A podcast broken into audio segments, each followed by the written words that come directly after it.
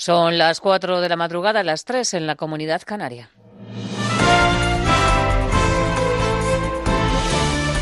Noticias en Onda Cero.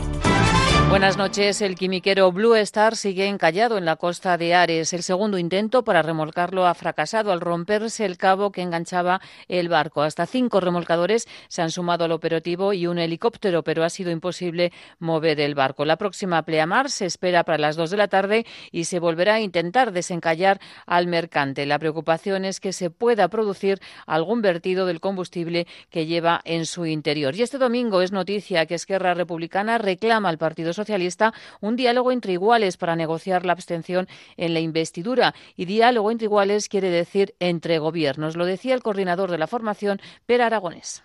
Nosotros defendemos que si de esta investidura sale la Constitución de una mesa de negociación para una salida política al conflicto entre Cataluña y España debe ser entre instituciones, entre gobiernos, porque son los que representan a la ciudadanía, son los que tienen la capacidad de poder llegar a acuerdos que vinculen finalmente a las, a las instituciones.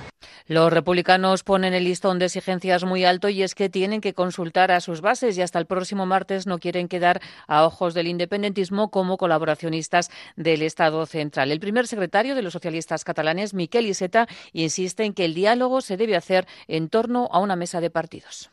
Hay negociaciones parlamentarias que tienen lugar en las cámaras, hay negociaciones entre gobiernos, en este caso hay una comisión bilateral Estado-Generalitat que puede servir de instrumento y hay también una posibilidad de negociación entre partidos que deben establecer libremente las, las fuerzas políticas. Por lo tanto, lo importante es que se produzca el diálogo y si realmente hay voluntad de diálogo, el instrumento que se utilice nunca debería ser un problema.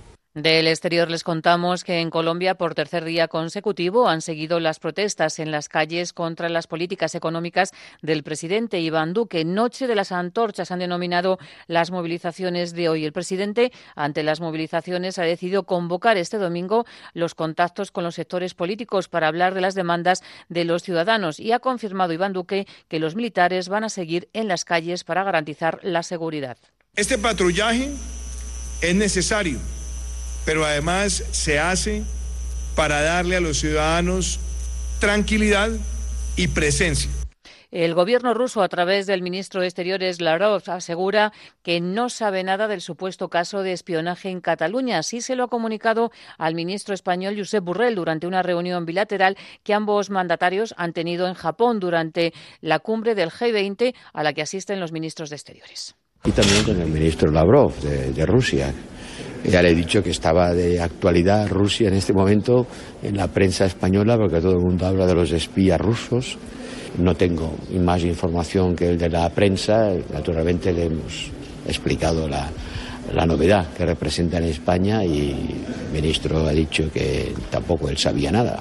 Y sepan también que Hong Kong celebra este domingo elecciones municipales, unos comicios que se van a seguir con lupa en el resto del mundo, porque la cita servirá de barómetro para medir el apoyo real de la población a las protestas que llevan cinco meses poniendo patas arriba la vida en la colonia británica o medir el apoyo que tiene la actual presidenta Carrie Lam. Los colegios electorales ya han abierto. De momento la jornada ha comenzado de forma pacífica con una importante presencia policial y con colas de cientos de votantes. Este domingo se juegan cinco partidos: Español Getafe, Osasuna Athletic de Bilbao, Eibar Alavés, Villarreal Celta y el Valladolid Sevilla. Ayer la jornada de Liga nos dejaba la victoria del Real Madrid 3 a 1 ante la Real Sociedad. El Atlético de Madrid no lograba pasar del empate ante el Granada y el Barça logró remontar ante Leganés 1-2 en un partido que se le puso cuesta arriba, aunque con sufrimiento los azulgranas lograron los tres puntos que les permiten seguir líderes en la tabla. Tres puntos que para Valverde son fundamentales. Reconozco que ha sido un partido difícil, complicado y que no ha sido un partido brillante. Pero reconozco que hay partidos en los que tienes que ganar a lo largo de la temporada, vamos, no solo nosotros, sino todos los equipos para poder optar a ganar a, ganar el título. El año pasado también nos ocurrió. Al final la pregunta sería la misma si hubiésemos jugado genial, pero hubiésemos perdido, porque tendríamos, perderíamos el liderato. Entonces, bueno, vamos a ver. Más noticias en Onda Cero cuando sean las 5 de la mañana, las 4 en la Comunidad Canaria y toda la información la vamos actualizando en nuestra página web ondacero.es. Síguenos por internet en ondacero.es.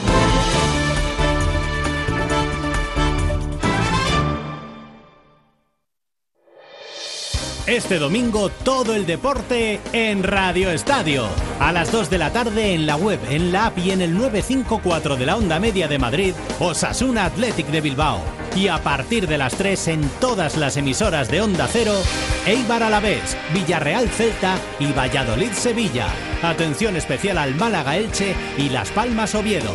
Y en tenis, final de la Copa Davis.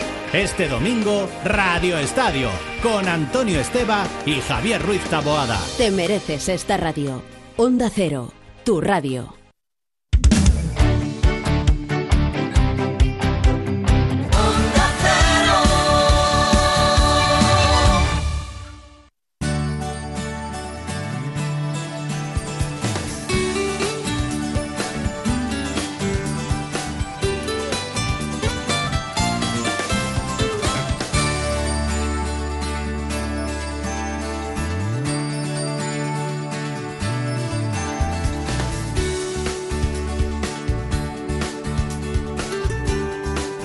En buenas manos.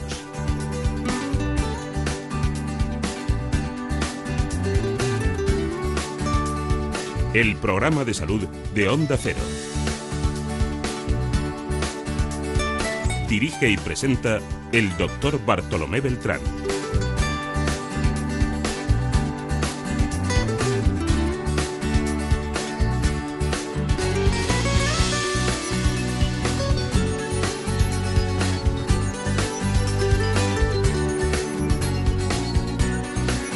Tal? ¿Cómo se encuentran? Me alegro mucho de saludarles.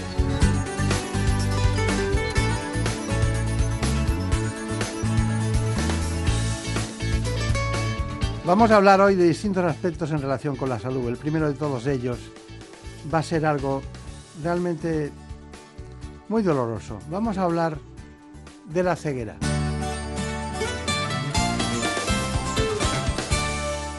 El glaucoma y la degeneración macular asociada a la edad son dos de las enfermedades oculares que más casos de ceguera causan en todo el mundo. Solo en España la primera afecta a unas 800.000 personas y la segunda a cerca de 600.000. Aunque ambas enfermedades no tienen cura, existen tratamientos que resultan más eficaces si se aplican pronto. Para lo que sí existe una solución, en este caso quirúrgica, es para las cataratas, una patología que padecen unos 20 millones de españoles y en la cual el cristalino pierde su transparencia y se convierte en una lente opaca. Para diagnosticar a tiempo estos trastornos, los especialistas insisten en la importancia de hacerse revisiones oculares periódicas a partir de los 40 años.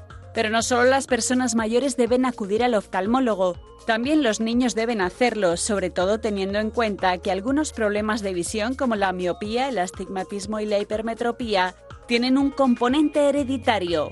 Y llama la atención que el 41% de los niños entre 2 y 10 años no ha acudido nunca al oftalmólogo. Uno de los especialistas que nos acompaña es el catedrático de oftalmología, el doctor Miguel Zato, que además es jefe del servicio, concretamente del Hospital de la Zarzuela en Madrid. Eh, bueno, es catedrático de esta especialidad y estamos celebrando eh, una sesión extraordinaria, podríamos decir, aquí en el espacio. Eh, usted, um, usted tenía mucho interés en una relación que cuando yo la establecí con mis compañeros del programa entre las alteraciones de la visión y el autismo, se quedaron muy sorprendidos. ¿Me, ¿Me, puede matizar ese asunto? Bueno, porque realmente para el profesional, para el oftalmólogo, es un reto. El, el autismo en general sabemos que se comunica mal eh, por su propia patología y muchas veces muchos de los problemas visuales en estos pacientes dentro de su patología general pues pasan un poco desapercibidos o son difíciles de, de diagnosticar. Entonces eh, a, a, estos niños sí que les dedicamos también un, un cuidado, una especial en el sentido de tener una mayor atención porque la información, es como su comunicación no es muy fácil, pues el estímulo visual, que es con el que se va a relacionar fundamentalmente con el resto del mundo, es fundamental, vuelvo a repetirme, que sea lo más adecuado posible. Y en ese caso, pues sí que nos, tenemos un capítulo especial en ese, con ese. Claro, claro.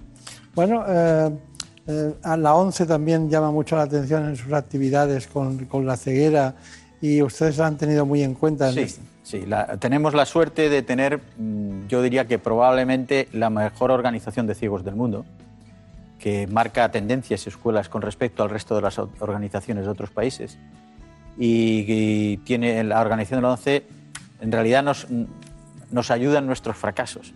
Cuando ya nosotros somos incapaces de que el paciente no pierda la visión o disminuya mucho su visión, gracias a la ONCE con sus actividades en la ayuda de los pacientes con déficit visual, pues eh, la vida de estos pacientes eh, es totalmente distinta que si no existiera. De hecho, la ah, definición de ceguera, o sea, de la pérdida de visión, en unos países es de una forma y en otros en otra, porque todo el mundo piensa, bueno, ceguera es que uno no ve. No, ceguera es que uno no se puede defender visualmente, para que nos entendamos, es una definición casi social. La científica sería amaurosis, no ver nada, ¿no? Eso es lo que los médicos decimos cuando uno no ve absolutamente nada. Pero la ceguera realmente es una definición social y la ONCE pues es muy estricta en su sentido de ayudar cuanto antes mejor. Entonces tiene los déficits visuales, los eh, ciegos socialmente hablando y la organización la verdad que nos ayuda mucho en este tema. Si usted tuviera que contestar a la pregunta de epidemiología de la ceguera infantil, infantil ¿qué diría? Sí. Bueno, pues mm, como también en los adultos depende de la zona. la, la ceguera epidemiológicamente se distribuye como la, situación económica del mundo, en un primer mundo, un segundo mundo y un tercer mundo. Lo que antiguamente, que ahora no se lleva porque parece que es incorrecto, los países subdesarrollados, los en vías de desarrollo, los desarrollados. Y las causas de ceguera en los niños totalmente distintas, y en los adultos también, pero en los niños en, unos países en otros. Eh, por ejemplo, en un país eh, con muy poco nivel económico, y hay una correlación perfecta entre el desarrollo económico y el número de ciegos, las causas más frecuentes de ceguera no tienen prácticamente nada que ver con la de los niños en el primer mundo, porque generalmente son infecciosas, que en el primer mundo son curables, traumáticas, ¿eh? y en tercer lugar ya son las que en el primer mundo son las más importantes, que son las heredodegenerativas. Mientras que en el primer mundo nos vamos al lado contrario. En el primer mundo las más importantes son aquellas que tienen muy difícil, o son raras y por lo tanto no son frecuentes, muy difícil tratamiento, que son las, las hereditarias o, genéticas, y aquellas otras en las que hay que hacer un diagnóstico muy precoz para poder corregirlas. Si nosotros hacemos un diagnóstico muy precoz, en el primer mundo tienen solución eh, y solamente nos quedaríamos con las causas genéticas. Por cierto, eh, en, en, ese proyecto que tiene el INCIBI, que es esa fundación que usted preside, que tiene un hospital o está construyendo un hospital en Santo Domingo. ¿Cómo va ese asunto? Pues vamos eh, bastante bien. Estamos haciendo, eh, porque claro, dependiendo de dónde se hace la ayuda humanitaria para luchar contra la ceguera, pues también la actividad tiene que ser distinta. Es decir, en un país en que no hay infraestructura de ningún tipo, que es el primer en el tercer mundo, pues ahí las acciones generalmente son de tipo eh, humanitaria directa, ¿no? Va uno allí con todo, hace sus equipos. Pero en los países ya en vías de desarrollo, como puede ser el que estamos comentando de la República Dominicana, pues tiene una infraestructura ya eh, sanitaria lo suficientemente desarrollada para lo que nosotros ahí le tenemos que aportar es corregir todas las patologías que eh, puedan provocar ceguera que son mucho más parecidas a las del primer mundo y entonces hay que hacer centros ya más especializados y actuación mucho más específica y especializada. Claro, claro. Bueno, pues el doctor Miguel Sato trabaja, como saben ustedes, en la Clínica de la Zarzuela de Madrid, es catedrático de oftalmología. Bueno, em, hay un, tema, un asunto que a nosotros nos interesa mucho y es que Javier Saz acudió a la consulta y estuvo allí precisamente hablando con una serie de especialistas, en este caso con el doctor Enrique Santos, para tratar el grado de desarrollo en los países y cómo era el medio ambiente, cómo influye. Según la Organización Mundial de la Salud, hay en torno a un millón y medio de niños ciegos en el mundo. Paradójicamente, curiosamente, eh, casi un millón en Asia unos 300.000, 400.000 en, en África, otro tanto en Sudamérica y unos 100.000 en el resto del mundo. En definitiva, un 5% de los pacientes ciegos son niños pequeños. Influye directamente el grado de desarrollo del país. Eh, por ejemplo, en los países del primer mundo, en los países desarrollados, es patología congénita y hereditaria. Curiosamente, en los países del tercer mundo, los países subdesarrollados, es una, son sobre todo patología de la córnea, de la superficie ocular. Los países en vías de desarrollo, es decir, países que están, eh, eh, que ya tienen un soporte sanitario desarrollado, aunque no eh, de primer nivel, tienen una combinación de estas patologías del primer y del tercer mundo. El medio fundamental, mire, le voy a poner un ejemplo, la retinopatía del prematuro. Hay muchos niños prematuros que tienen patología ocular que les puede conducir a la ceguera. En el primer mundo, en España, en Estados Unidos, prácticamente es mínima, porque hay profesionales que saben tratar esa retinopatía del prematuro. En Etiopía tampoco hay retinopatía del prematuro. Y no que tengan el mismo nivel que nosotros, es que directamente los niños prematuros se mueren. Países en vías de desarrollo, República Dominicana, Cuba, por ejemplo, que tienen ya un soporte sanitario potente, es decir, tienen, por ejemplo, UCIs neonatales que consiguen sacar a niños adelante, hay una altísima prevalencia de retinopatía del prematuro. ¿Por qué? Porque no tienen profesionales que sepan tratar esa patología. La Organización Mundial de la Salud, a finales del siglo pasado, em, estableció el programa eh, em, Visión 2020, que querían que en el año 2020 se pudieran eh, erradicar todas las causas de ceguera evitable en el mundo. Realmente eso no se ha conseguido desgraciadamente, pero hay que ser positivo porque sí se ha conseguido bastante en bastantes zonas, hay muchos proyectos de colaboración, no solo de los propios países, sino muchas organizaciones no gubernamentales que ayudan al desarrollo de la salud ocular de, todos estos niños. Bueno, pues agradecemos al doctor Enrique Santos su aportación. Eh, nos interesa seguir hablando de ceguera. Luego más adelante en este espacio hablaremos de las cegueras de las personas mayores, como son la degeneración macular, las cataratas o un, asunto muy, muy importante y es que eh, a nosotros nos interesa mucho también el glaucoma como una de las grandes causas de ceguera. He visto que, estos casos de, niños prematuros son retinopatías del prematuro, le llaman en América Latina, ¿no? Sí, sí. Eh, bueno, eh, como, como se sabe muy bien, los prematuros no tienen su capacidad vascular totalmente desarrollada y la retina, que es un trozo del sistema nervioso central, de cerebro, para que nos entendamos, no tiene terminada su vascularización.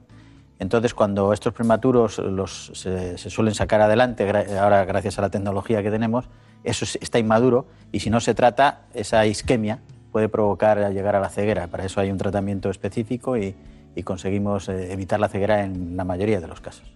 Está bien. Bueno, pues usted nos ha contado precisamente la prevención y las revisiones periódicas, lo importantes que son desde su consulta. Vamos a verlo.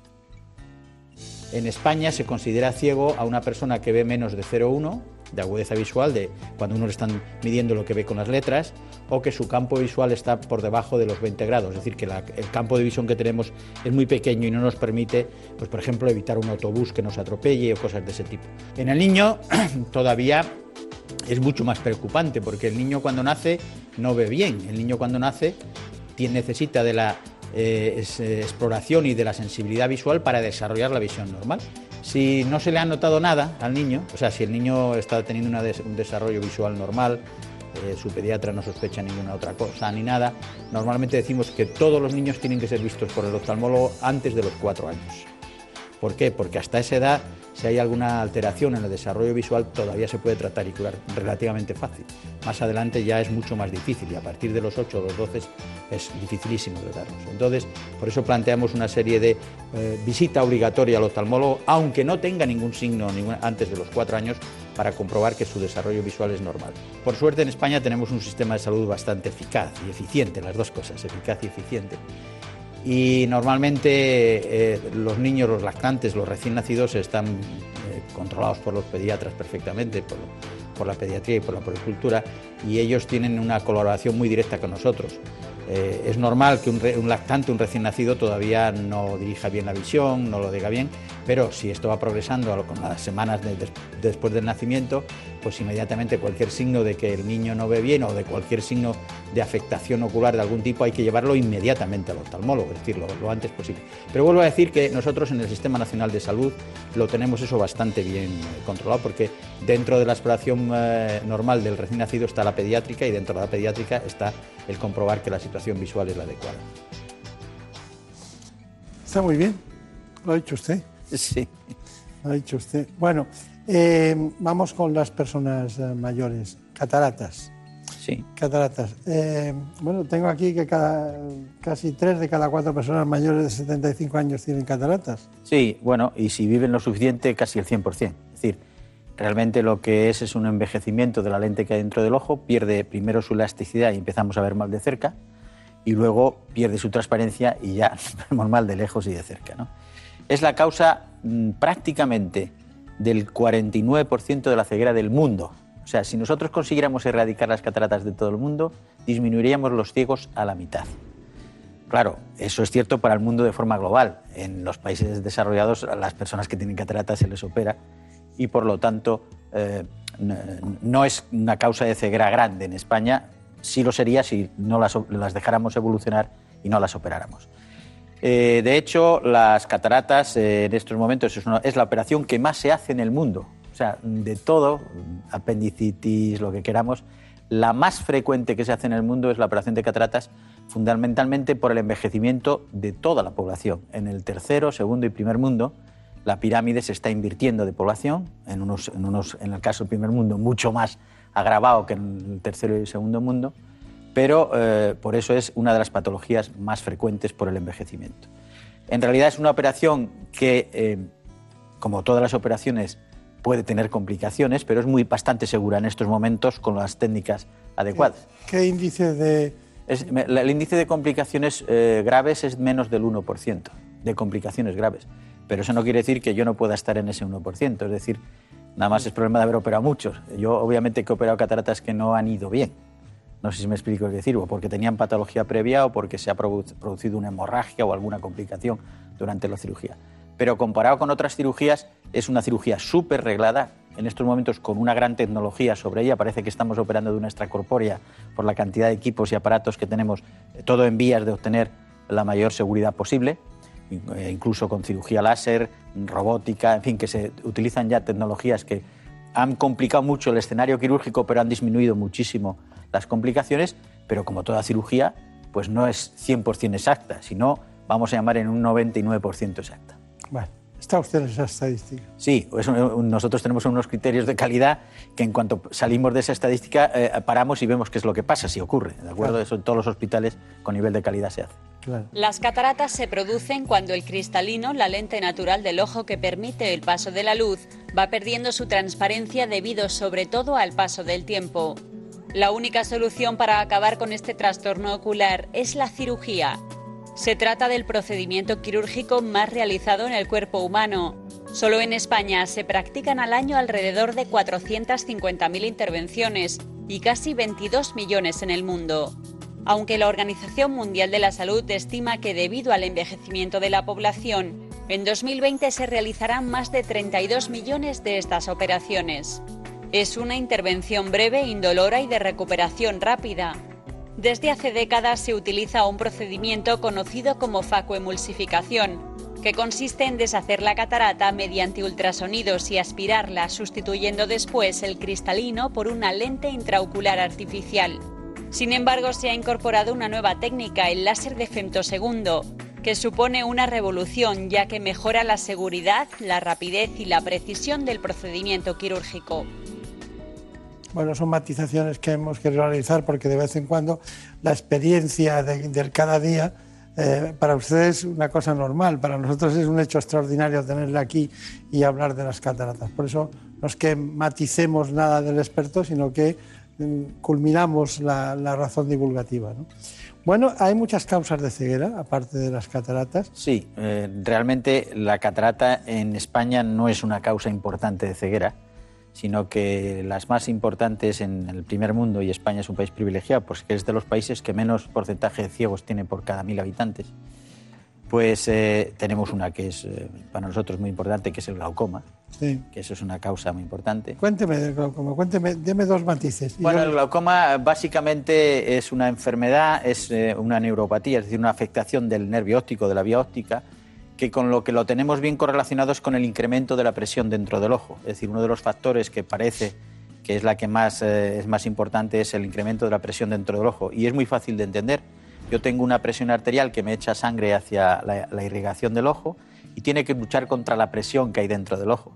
Si la presión dentro del ojo sube mucho, la sangre no entra lo suficiente, estoy simplificándolo mucho, y entonces entra en isquemia y se produce unas lesiones sobre el, el nervio óptico. Pero este glaucoma también se puede producir con presiones casi normales o más o menos normales dentro del ojo, pero que la presión arterial o el componente vascular del ojo no esté bien. Y entonces se irriga con dificultad. Y entonces para una presión casi normal dentro del ojo, sin embargo, también tenemos un glaucoma porque el aporte sanguíneo no es lo suficiente. Y en realidad es una patología que mm, eh, eh, es de sintomatología tan lenta y tan insidiosa que la mayoría de los pacientes no saben que lo tienen. Se descubre generalmente en un examen de rutina oftalmológico. Se le toma la presión intraocular o se le mira el nervio óptico y dice, hombre, ¿qué pasa aquí? Esto, o está la presión alta o el nervio óptico tiene una forma alterada. Y entonces en ese momento hacemos el diagnóstico. Por eso la importancia de hacer un diagnóstico precoz de esta enfermedad. De hecho, hace muchos años en España hacíamos campañas de prevención, pero si uno ya, y cada vez es más frecuente, va al oftalmólogo porque es una enfermedad, eh, aunque hay un glaucoma de niños o infantil o congénito, el 90% es de adultos, la patología.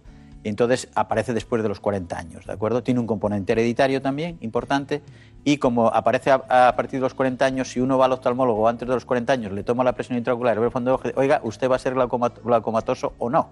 ¿Eh? Entonces, eso es importante. Y tiene tratamiento en el sentido de que la enfermedad va a estar debajo, pero podemos controlar la presión intraocular, bajarla, en una palabra, bien con medicación, con láser o con cirugía, y por lo tanto controlar la enfermedad y pararla en el momento en que ésta se produce. Por eso es tan importante hacer un diagnóstico precoz, porque si hacemos un diagnóstico muy tardío, las lesiones ya son tan, tan grandes y el paciente no se ha dado cuenta, porque ha ido perdiendo tan lentamente su campo visual que él se cree que ese campo visual es el normal. Y entonces las tratamos en ese momento y no se recupera. Lo que hemos perdido, lo hemos perdido. Está bien. Yo, si no le conociera, sabría perfectamente que es catedrático de oftalmología después de las matizaciones que ha hecho de cada patología. No se ha dejado prácticamente nada fundamental en cada una de ellas. Nosotros, desde otro punto de vista, eh, en el ámbito de la comunicación, les ofrecemos también este estudio eh, audiovisual sobre las cegueras. El glaucoma es una enfermedad o más bien un conjunto de enfermedades que afectan al nervio óptico. Es una de las principales causas de ceguera en todo el mundo y está provocada por un aumento de la presión en el ojo. El motivo es que el cuerpo ciliar del ojo produce un líquido llamado humor acuoso que ocupa la parte anterior del órgano.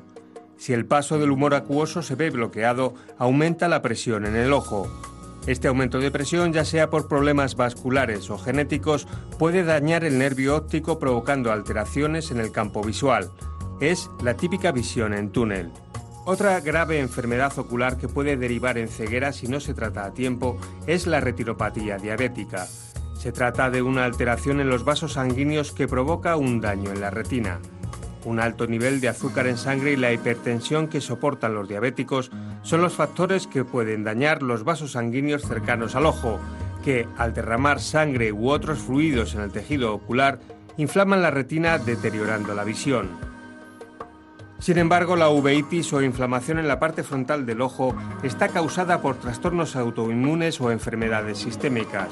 Generalmente solo afecta al iris, la parte coloreada del ojo, y provoca visión borrosa, dolor en el ojo y hipersensibilidad a la luz.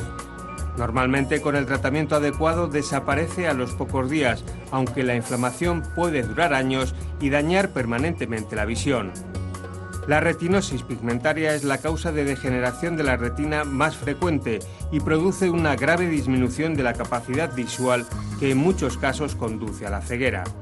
Su origen es genético y aunque se nace con la enfermedad, cada persona evoluciona de forma diferente.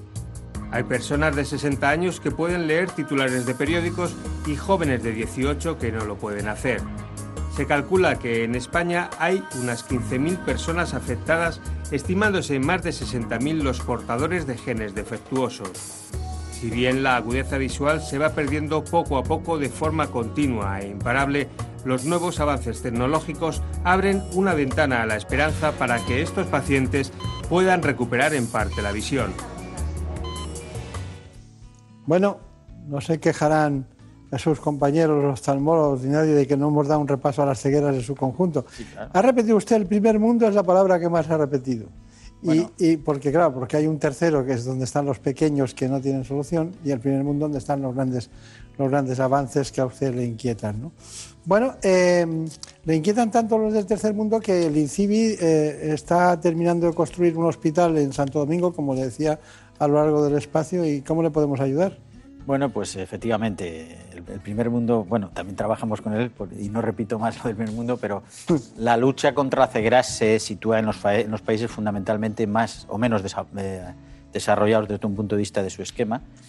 Eh, las acciones en el tercer mundo, generalmente, que la fundación que nosotros tenemos, eh, las fundaciones que se dedican a, fundamentalmente en España a eso, trabajan casi todas en el tercer mundo, es decir, van a hacer cirugía de cataratas. Con eso, con hacer cirugías de cataratas y poner gafas, quitamos la mitad de los ciegos del tercer mundo, ¿eh? que no es poca cosa. Pero eh, en el segundo mundo también, como hemos dicho, pues estamos haciendo eh, un hospital en la República Dominicana que su función es atender a la población desfavorecida, por así decirlo, que no tiene recursos económicos, pero que ya tienen la patología casi de, la zona más desarrollada del primer mundo. Entonces tenemos que poner un hospital con mucha tecnología para tratar también estas enfermedades y poder erradicar la, ceguera en estos sitios. Está bien. Ya veo ahora por qué los, embajadores de Santo Domingo siempre le tienen a usted muy en cuenta en todos los sentidos. Y, nada, muchísimas gracias. A mí me gusta mucho decir eso de ojo con la vista. Sí, sí, no, no, hay que tener mucho ojo con la vista. muchísimas gracias. En buenas manos el programa de salud de Onda Cero. Dirige y presenta el doctor Bartolomé Beltrán. Es lógico. Murprotec, empresa líder en la eliminación definitiva de las humedades, patrocina la salud en nuestros hogares. ¿Te lo dije o no te lo dije? Sí, papá. Si es que nunca me haces caso. ¿Cuánto dinero te has gastado ya en, las dichosas humedades para nada? Tienes razón, papá. Si hubieras llamado Murprotec desde el principio, otro gallo cantaría que te eliminan las humedades de forma definitiva y te dan una garantía de hasta 30 años. Anda, pásame el contacto, porfi. Llama al 930 1130 o entra en murprotec.es. Es que lo que no sepa un padre. En buenas manos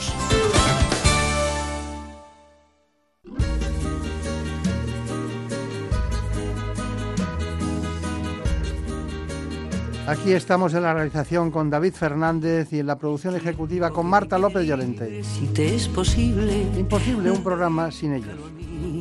A cambio de mi vida entera o lo que me queda y que te ofrezco yo. Nos queda mucho. Atiende preferentemente a toda esa gente que te pide amor. ¿A toda? que te quede libre, si te es posible, dedícalo a mí. El tiempo que te quede libre, si te es posible, dedícalo a mí. importa que sean dos minutos o si es uno solo, yo seré feliz con tal de que vivamos juntos lo mejor de todo, dedicado a mí. Y luego bueno, hay muchas personas que viven juntas, que se dedican la una a la otra, pero necesitan de una actividad asistencial muy importante, la reproducción asistida. Hoy nos acompaña el doctor Juan Antonio García Velasco, ginecólogo, director del IBI de Madrid. El doctor García Velasco, vamos enseguida con él, pero antes les recuerdo que es importante que sepan cuáles son las coordenadas de la reproducción asistida.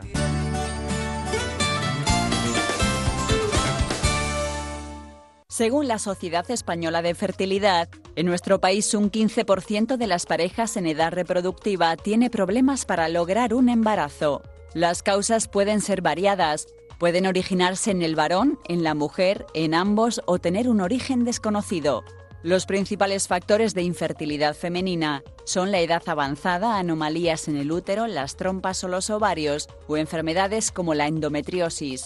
Pero en la actualidad el uso de la reproducción asistida va más allá de los problemas de fertilidad y cubre además otras necesidades como la maternidad diferida o las mujeres sin pareja masculina que quieren ser madres. España se sitúa a la cabeza de Europa en número de tratamientos, gracias a la excelencia de los profesionales, a la legislación y a la avanzada tecnología.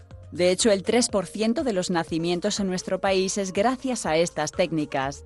Desde 1978, fecha en la que nació la primera bebé concebida a través de fecundación in vitro, más de 8 millones de niños han venido al mundo gracias a los tratamientos de reproducción asistida. Vamos a incidir sobre un asunto en el que hay alrededor, alrededor en España de unos 100.000 tratamientos, de los cuales nacen 25.000 niños al año como consecuencia de las actividades tecnológicas y el conocimiento y la investigación en reproducción asistida.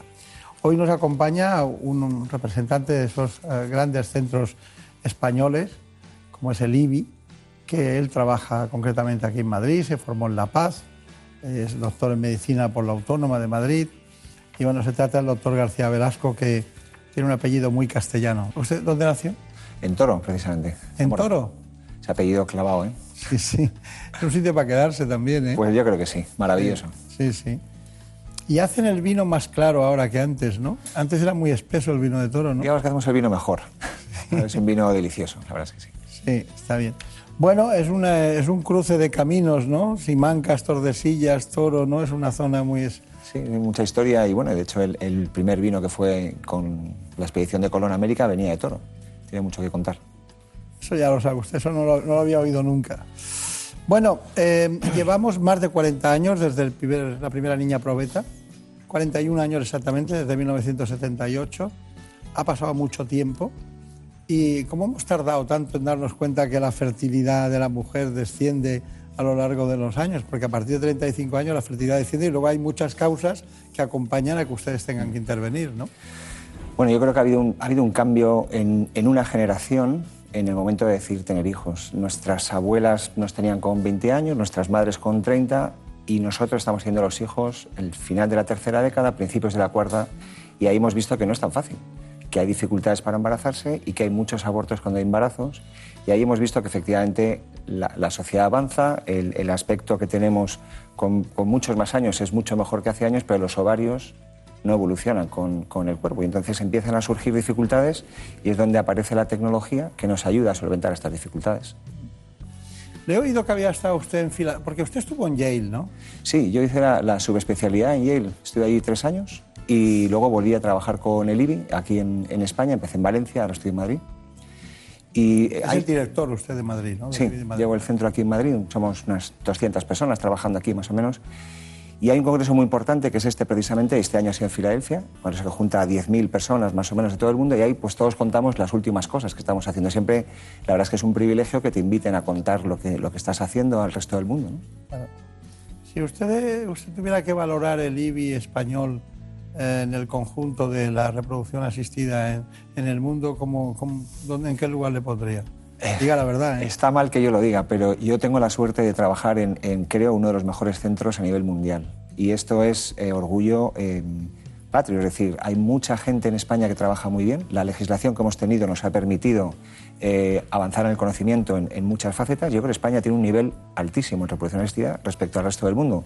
Y el IBI, honestamente, creo que es de los mejores centros que hay a nivel mundial. De hecho, eh, ahora mismo es el centro más grande a nivel mundial, fusionado con un grupo americano. Y, y creo que estamos pues, marcando un poco el ritmo eh, en, en muchas cosas que hacemos. ¿no? ¿Qué es eso de fusionado con, con un grupo americano? Bueno, nosotros teníamos presencia en España y en Latinoamérica y empezamos a expandirnos también por Asia, por, por Emiratos, eh, Omán, Dubái, Abu Dhabi y, y siempre nos comparamos con el mejor grupo que pensamos que existe en el mundo, que es el grupo RMA en New Jersey. Y este grupo va dirigido por médicos, igual que el IBI, y en un momento determinado, hace dos años, decidieron fusionar eh, las dos compañías y hacer una compañía global.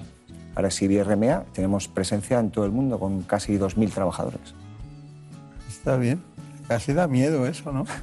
Bueno, yo creo que, que las sinergias siempre ayudan y cuando trabajas con gente buena, pues es como jugar en Champions. Estás con los buenos y quieres ser mejor que el de al lado. Y esa competitividad sana pues nos ayuda a, a estar despiertos y estar siempre con la creatividad pensando en, en soluciones para los problemas que siguen surgiendo. ¿no? Bueno, hay muchas mujeres que desean ser madres, ¿no? Y no lo logran. ¿Usted qué les diría? Bueno, yo creo que hay varios mensajes que habría que, que enviar y que son interesantes. El primero eh, es que todo, todo va a depender de la edad de la madre. A pesar de que la fertilidad solo es un tema de dos, la reproducción es un tema de pareja, pero es la edad de la madre la que marca el ritmo. Y si tenemos menos de 35 años, es razonable darse un año de plazo y si no, consultar con un médico y hacer las cuatro pruebas para empezar a encaminar un poco si hace falta hacer algo o nada, o algo poco complejo o más complejo.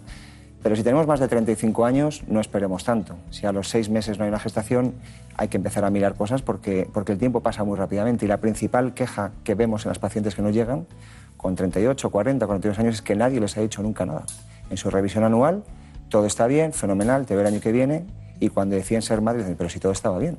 Y en el tema de la fertilidad yo creo que tenemos que empezar mucho antes. Habría incluso que educar a los niños en el colegio. Eso sería lo ideal. Está bien. Está bien. Bueno, y en España hay, hay varias cosas en el ámbito femenino, ¿no? Que han, que han generado gran interés en los últimos tiempos. Una de ellas es el tema de la estética, ¿no? Pero otra, que no tiene nada que ver, pero que parece que crecen la necesidad. En Europa somos estadísticamente de los países que más se, se ocupan o intentan eh, acudir a la reproducción asistida. ¿Cuál es la razón real? Bueno, yo creo que es una combinación de factores. Eh, en primer lugar, es que España está en el sur de Europa y es de los países que más tarde tienen sus hijos y que menos hijos tienen por pareja. España, Francia, Portugal, Italia. eh, Francia probablemente más jóvenes, pero el sur de Europa más hacia abajo, más hacia Italia, Portugal, Grecia.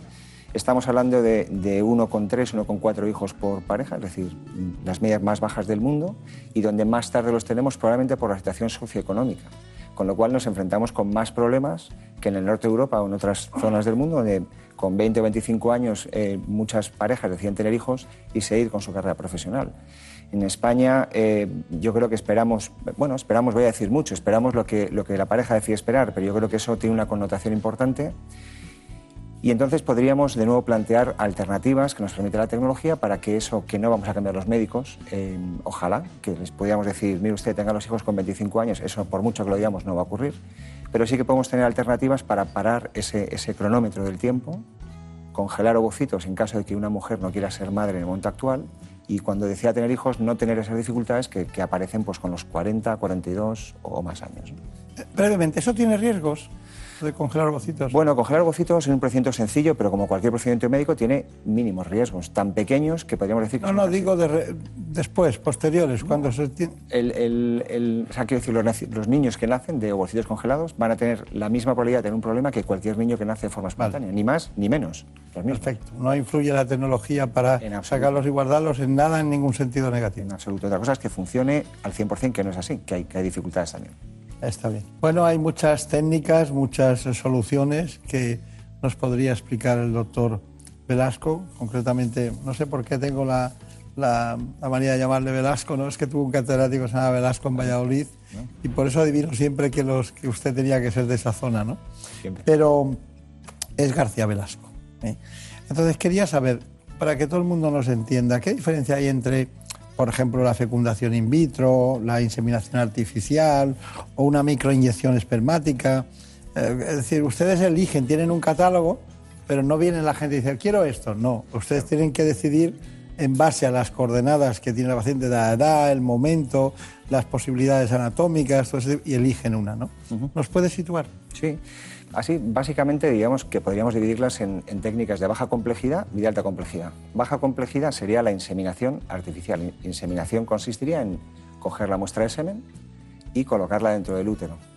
Eh, esta es una técnica sencilla para, problemas eh, poco complejos y luego ese espermatozoide tiene que llegar solo a la trompa, el óvulo se tiene que encontrar allí con el espermatozoide y ocurrir el embarazo.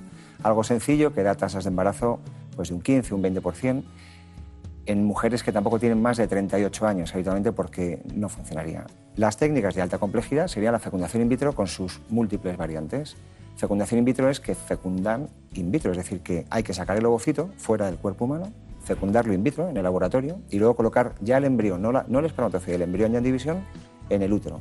Es mucho más eficaz, embaraza pues, alrededor de un 50% por intento, también según la edad de la mujer, y a partir de ahí hay muchísimas variantes. Fecundación in vitro convencional, una microinyección espermática que comentabas ahora, que sería introducir un espermatozoide dentro del ovocito en vez de que fecundaran ellos solos estando fuera. Podemos luego hacer cultivo prolongado a día 3 o a día 5 o a día 6. Podemos analizar el embrión incluso cromosómicamente antes de transferirlo para evitar abortos o para evitar enfermedades que pudieran transmitir los padres. Todo eso son técnicas de alta complejidad, pero que básicamente se resumen en que el embrión se genera en el laboratorio y en la inseminación eso ocurre en el útero. Está bien, está bien. Bueno, en realidad, eh, de alguna manera iba a decir es divertido, entre comillas, ¿no? Es decir, porque, claro, elegir lo más adecuado para que el porcentaje sea más alto eh, es importante para sus datos, ¿no? Sí, es, es muy importante y sobre todo ahí también tenemos que pensar en no sobretratar a las parejas, es decir, no porque sea Claro. lo que mejor funciona es lo que siempre hay que hacer. Hay parejas que con algo más sencillo van a que sea una gestación fácilmente, ¿no? que utilizar a, a cada paciente lo que necesita. Ustedes, hab- ustedes hablan incluso de 50.000 espermatozoides, de 100.000. eh, ¿Y el varón qué?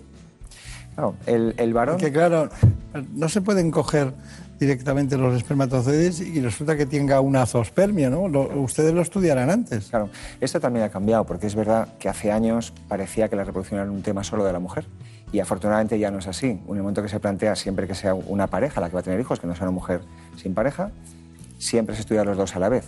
Es decir, y lo primero que pides es un seminograma porque efectivamente en función de cómo esté harás algo sencillo o algo más complejo, como comentábamos ahora. Y si no hay espermatozoides, habrá que ver si es que no los genera este varón o es que los genera y no salen en el eyaculado porque tengo un problema obstructivo y podamos sacarlos del testículo. Pero es verdad que también el varón eh, ha ido cayendo en calidad. La, la OMS ha ido cambiando los criterios de normalidad porque llegó un momento que casi no había varones normales. Entonces van bajando la concentración y la movilidad para que pueda haber sémenes normales. Y no sabemos muy bien por qué. No sabemos Ya si no es- hay hombres como antes. Ya no existen. ¿no? el hombre en la reproducción la verdad es que casi... Estamos casi- hablando del mundo occidental, ¿no? Sí, del, mundo del occidental. primer mundo. Justo. Y probablemente tenga que ver con la dieta y los contaminantes y los disruptores endocrinos y los plásticos, todo lo que nos rodea, que no sabemos muy bien cómo, cómo acotarlo, pero que indudablemente tiene un impacto. Y aquella vieja costumbre de, de pensar que era la mujer y la que, bueno, era infértil o tenían problemas de fertilidad y, y llegan después y, y sigue habiendo la sorpresa de que le hacen el seminograma y es él. Sigue habiendo, no. sigue habiendo, lo que pasa es que ya no son sorpresa, ya afortunadamente el enfoque es de la pareja en conjunto. Antes la verdad es que era, era, era terrible porque realmente a una pobre mujer le hacían todo tipo de pruebas, análisis, radiografías, ecografías y después de hacerse todo el estudio completo le pedían una muestra de semen al varón y resulta que a lo mejor no había espermatozoides. Hoy en día el planteamiento es, es combinado y es de inicio a los dos a la vez, de modo que con ese seminograma, que es una prueba sencilla, vas a dar un enfoque muy claro del 50% de los problemas. Claro. Por lo tanto, tiene que ir acompañado siempre. ¿no? No- ¿Y cómo lo recibe ella? Pues la verdad es que mal. El, eh, ellas lo encajan bien y están dispuestas a hacer lo que sea por tener un hijo y ellos en general lo llevan mucho peor. Es un tema muy curioso y muy interesante porque parece que se discute la masculinidad o la, o la virilidad con la reproducción, la fertilidad, la capacidad de tener hijos, que no tienen nada que ver, evidentemente, pero todavía en nuestra sociedad tiene un tabú importantísimo. Y la prueba es que en la consulta ves a, a- bueno, ves a varones implicados, pero la que realmente trae a su pareja es ella. Yo creo que si fuera por nosotros casi que nos extinguiríamos. No sé qué haríamos si las mujeres, ¿no? Somos, somos un poco desastre. Bueno, somos muy dependientes en estas cosas. Sí, sí, sí. Sí, porque todos los hombres tienen una madre. Y hay un- temas culturales, atávicos, eh, y claro, y el, el cerebro límbico, ¿no? Todo el tema emocional, todo eso. Y luego eso lleva también a- en la consulta a veces, porque a veces en la consulta de reproducción es, es eh, 50% casi psicología, ¿no? Es hablar y escuchar y conversar, y a veces viene la familia de ella o la familia de él o los dos. Y, y siempre está la pregunta, que es algo que ocurre, ¿y de quién es, y de quién es la culpa? Esto no es culpa de nadie, esto es un problema de dos, ¿no? Pero eso en las familias todavía pesa mucho, ¿no? Por eso el tema de la fertilidad sigue siendo un tabú, y, y- y menos mal que, que, que hacen programas como este, maravillosos, para contar a la gente pues, que es un problema médico, que tiene soluciones médicas y que se puede resolver prácticamente siempre. ¿Cuántas, cuántas pacientes pasan por, por eh, las consultas habituales suyas de un profesional como usted? Bueno, nosotros en el centro de Madrid en concreto vemos unos 5.000 pacientes al año. ¿Tienen suficientes datos para saber cuál es la respuesta masculina, femenina? Si vienen con los padres, hasta con el cuñado. Si se Bueno, a veces viene, pero sí es verdad que, que nos da un rodaje importante, llevamos más de 20 años trabajando ya con un volumen cada vez mayor y, y es verdad que al final la experiencia ayuda ¿no? a, a cortar lo que llamamos el tiempo al embarazo. Es decir, la pareja no quiere embarazarse dentro de seis meses, un año, se quiere embarazar ya. Y, y esa experiencia, esa tecnología te ayuda a que el tiempo hasta que un sexto gestación sea el menor posible. ¿no? Está bien. Bueno, eh, tenemos un reportaje sobre el diagnóstico preimplantacional. Lo ha hecho Javier Saz, estuvo en la clínica, en el IBI de, de Madrid, que están ustedes lejos ¿no? del centro, ¿no? Bueno, estamos... eh, A lo mejor 15 el centro se ha desplazado. Tenemos en el centro una consulta también, en el centro-centro, en Don Ramón de la Cruz. Ah, eso sí que es centro-centro. Eso es muy centro. Sí, sí. eso está. Es una, una perpendicular de, de Serrano. ¿no? Justo, sí. Ahí está. Y luego están ustedes por, por Majadahonda. Por... Aravaca. Aravaca. En Aravaca está, que es casi el centro. Ahí sí, sí, sí. El, el PGT que llamamos, que es el diagnóstico genético preimplantacional, básicamente basa de conocer ciertos aspectos o bien genéticos o bien cromosómicos de los embriones, para descartar aquellos que no van a dar lugar a un embrión viable o un embrión viable pero que tenga alguna anomalía eh, genética, alguna alteración. Pues principalmente tenemos de dos tipos. Aquellas que son portadores de alguna anomalía, es decir, ya conocen que tienen algo, bien porque se han testado previamente o bien porque han tenido una descendencia en la que se ha descubierto algún síndrome, alguna alteración. Por lo tanto, aquí lo que intentaríamos descartar es la siguiente descendencia que vuelvan a manifestar estas, estos síndromes o alteraciones. Por otra parte, tenemos las parejas que lo que llamamos subfértiles. Son capaces a veces de embarazarse, pero terminan en un aborto, otras veces les cuesta mucho, principalmente debido a la edad. En estas lo que buscamos son anomalías cromosómicas que en, una parte muy importante nos van a explicar ese fracaso de la fertilidad. No, no es que sea una limpieza genética, es- digamos que lo podemos llamar como una selección de los embriones que van a ser cromosómicamente normales o van a estar libres de una enfermedad. Lo que buscamos es tener una descendencia libre de enfermedades que ya sus padres han manifestado o algún familiar, o por otro lado evitar abortos en algunos pa- pacientes que, que es lo que llamamos abortos de repetición, es decir, que han tenido varios abortos ya. Bueno, pues, eh, ¿qué me dice? Bueno, esto ha sido, un- yo creo que ha sido una revolución en la reproducción asistida. El diagnóstico preimplantacional nos permite mejorar la eficiencia de los tratamientos porque sabemos que, que de forma natural la naturaleza comete muchos errores. Una pareja, una pareja fértil que va a tener un hijo no se embaraza el mes que se pone. Si empieza ahora, a lo mejor se embaraza en tres o en cinco o en siete meses, que es normal. Lo que conseguimos con esto es que esos embriones que transferiríamos a prueba-error, prueba-error, prueba-error, vamos a seleccionar los que son sanos y vamos a conseguir mejorar el resultado por transferencia en menos tiempo y además evitar los gemelos, porque podemos ponerlos de uno en uno. Es decir, son grandes ventajas de lo que nos ayuda la tecnología a mejorar el resultado en la gestación. Claro. Eh, hemos visto la- lo que decía Fernando Bornet, que es el director del laboratorio del IBI. Entonces, mm, bueno, esto ya es una. est- est- estaba trabajando sobre el, el posible diagnóstico, cómo se pueden hacer las cosas, pero ¿hasta qué punto, eh, mm, qué condiciones tiene que tener un centro o cómo alguien, una pareja normal y corriente, de- qué, de- de- qué cualidades debe tener un centro para elegirlo? Bueno, yo, yo creo que en, en reproducción asistida la clave de los centros eh, no somos los médicos. Lo más importante de un centro de reproducción asistida para tener buenos resultados es tener un buen laboratorio. El médico es el que ven y el que da la cara el que ofrece las explicaciones para lo bueno y para lo malo, pero digamos que es eh, el 30% del éxito de- del resultado. El 70% es de que desde que tenemos los ovocitos, se los damos a los biólogos y vuelven los embriones, lo que hay ocurre, cuanto mejor sea tu laboratorio, más estable tu cultivo, mejores profesionales, mejor tecnología incorporada, eso va a hacer que tus resultados sean mejores. Por lo tanto, yo siempre creo que a la hora de recomendar un, centro de reproducción, y hay muchos buenos en este país, bus- busquemos el mejor laboratorio. El que tenga el mejor laboratorio me va a dar los mejores resultados. Y aunque sea el mejor médico del mundo, si el laboratorio es mediocre, los resultados serán mediocres. Por lo tanto, a la hora de elegir hay que mirar un poco esas dos cosas. ¿no? Está bien, está bien.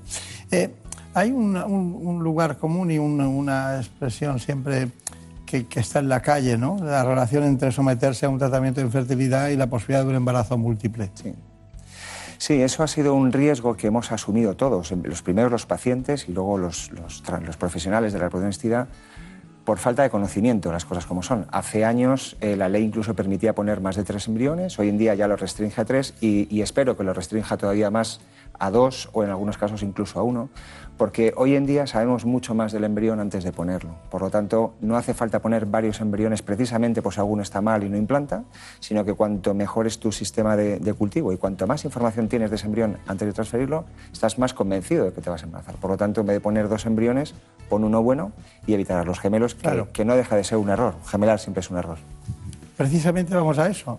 Lo que llamamos por fecundación in vitro no es nada más que cuando estamos produciendo y juntando lo que es un gameto masculino y un gameto femenino y lo hacemos en nuestras instalaciones, es decir, en un laboratorio. Por eso se llama in vitro. Básicamente es reproducir lo que sucede de forma natural, pero en un laboratorio. Dependiendo de si es masculino o femenino es diferente. Cuando eh, hablamos de los gametos masculinos, es decir, los espermatozoides, lo que tratamos es de, con la muestra que nos, eh, nos proporciona el paciente, mejorar esa muestra y poder seleccionar aquellos que son los mejores, tanto desde un punto de vista morfológico como de movilidad. Y intentamos eh, seleccionar aquellos espermatozoides que nos parecen los más adecuados. Por otra parte, ¿qué hacemos? A la mujer hay que estimularla para obtener un número de ovocitos mayor del que se produce de forma na- natural, porque hablamos de uno o en algunos casos dos, entonces en, un ciclo de reproducción asistida obtendríamos algunos más, de manera que le vamos a dar más oportunidades de seleccionar un embrión de mejor eh, calidad y así producir mayores tasas de éxito en un ciclo de reproducción asistida. Básicamente durante mucho tiempo lo que nos hemos basado son en, parámetros morf- morfológicos, es decir, aquel embrión que tiene mejor apariencia. En los últimos años se han incluido otros tipos de tecnología, como lo que llamamos time lapse, que nos da una información que es un poco eh, morfocinética, es decir, los ritmos de división que van haciendo estos embriones y añadido con la morfología nos está produciendo unas tasas de éxito bastante elevadas. Los embarazos múltiples depende un poco de, de dos factores. Uno, que es el más obvio, es el número de embriones que vamos a transferir a la pareja y dos, de la calidad de los embriones. ¿no? Desde hace muchos años ya hay una, tendencia a lo que se llama el single embryo transfer, que básicamente es transferir solo un embrión. Esto obviamente reduce drásticamente las tasas de, embarazos gemelares, que es de lo que hablábamos. Pero bueno, hay algunas clínicas que siguen transfiriendo más de un embrión, pero también depende un poco de la calidad, es decir, si la calidad es muy buena y transfieres dos embriones, sí que podrías dar lugar a un embarazo gemelar. ¿no? Nosotros, por ejemplo, desde hace muchos años ya hemos ido directamente a la transferencia de un solo embrión. Tenemos la- las parejas que son infértiles o subfértiles y luego además tenemos lo que se, se llama y que ha crecido mucho en los últimos años, la preservación de la fertilidad. En este caso tenemos principalmente dos tipos. Uno, pacientes que, que vienen remitidos desde el área de oncología, manifiestan un cáncer, y otros que lo que necesitan o quieren, es su propia elección, es eh, preservar su fertilidad porque en este momento de su vida no han tomado esa decisión. Bueno, eh, hemos visto claramente en qué consiste precisamente esa selección, pero mm, antes de la conclusión final de lo que usted, los mensajes que quiera darnos, tengo anotado aquí qué recomendaciones daría usted a una mujer antes de quedarse embarazada. Bueno, antes de embarazarse, lo primero, volvemos al tema de la edad, que es el principal problema. Si es una paciente, si es una mujer que no es paciente todavía, una mujer que se quiere embarazar y que tiene menos de 35 años, lo que tiene que intentar es llevar una vida sana. Y una vida sana no, no obsesivamente sana, es decir, una vida normal, puede comer de todo, debe comer de todo, tiene que reducir el alcohol eh, y, evitar el tabaco, porque son tóxicos vasculares y, y, por tanto gonadales. Pero tomarse un vino, una cerveza de vez en cuando, eh, yo diría que es hasta bueno casi, aunque está mal decirlo a lo mejor como médico, pero tiene antioxidantes y tiene cosas saludables. Dieta normal, vida normal y si al año no consigue gestación, eh, buscar ayuda. Para muchas preguntas, a veces la consulta son ¿y cuándo tengo que tener relaciones? Pues mantener relaciones sexuales en la mitad del ciclo menstrual. Eh, alrededor del día 10, 15 más o menos, días alternos. Esto de tener relaciones con un día concreto es muy complicado y eso no ayuda precisamente a, a las relaciones, pero mantener relaciones sexuales a días alternos entre el día 10 y 15 del mes. Si esta mujer tiene más de 35 años, las recomendaciones son las mismas, pero a los seis meses si no consigue gestación, que busque ayuda, que haga un estudio básico y en función de los problemas que tengan, seguir esperando o empezar ya con un tratamiento, porque el tiempo es el que nos recuperamos. Claro, claro. Bueno, conclusión. ¿Qué les diría después de este programa? Hemos visto el programa entero. ¿Qué, qué Yo creo el que- director del IBI de Madrid? Creo que afortunadamente estamos en un país donde la, la reproducción asistida tiene un altísimo nivel. Tenemos centros en todas las provincias de España que pueden ofrecer soluciones a la gente que necesita ayuda. Y afortunadamente eh, la información ayuda a que la gente no pierda el tiempo a veces esperando años a tener un hijo. Programas como este yo creo que son muy interesantes para que la gente tenga esa información y con esa información decida lo que quiere hacer. Básicamente, entre seis meses y un año, si no hay gestación, que consulten. Bueno, pues doctor García Velasco, ha un placer, la verdad. Hacía mucho tiempo que no le veía. De recuerdos al doctor Antonio Pellicer, el fundador del, del grupo IBI. Y, y bueno, muchas gracias. Muchísimas gracias a vosotros. He visto que hay cosas que todavía no hemos solucionado, que están en el ámbito de la psicología masculina y femenina, ¿no? Que conviene que, que sigamos trabajando en esa línea. ¿no? Hay mucho que mejorar ahí, hay mucho porque la, la reproducción tiene tal tabú social y tal carga emocional que, que es un acompañamiento imprescindible, diría yo. Claro. Pues nada, muchas gracias. Muchísimas gracias.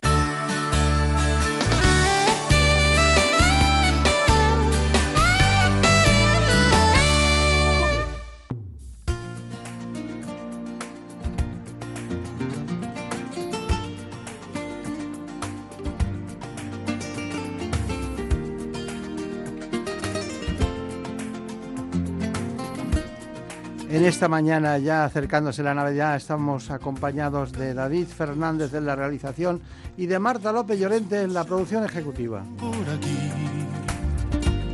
que he soñado con su risa, que ha pasado por su casa, que ha venido porque quiere ser Ya saben que es muy importante saber dónde estamos, cuáles son las coordenadas también de la actualidad. Les dejamos con nuestros compañeros de los servicios informativos y volvemos enseguida.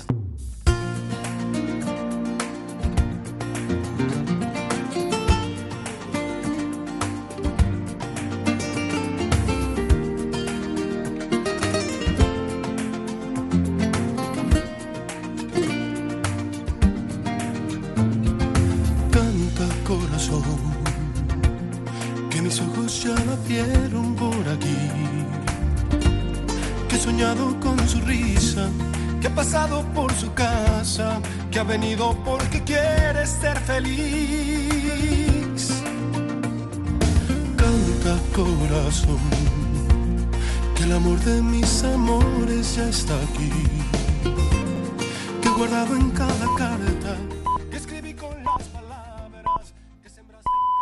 Son las 5 de la mañana, las 4 en la comunidad canaria.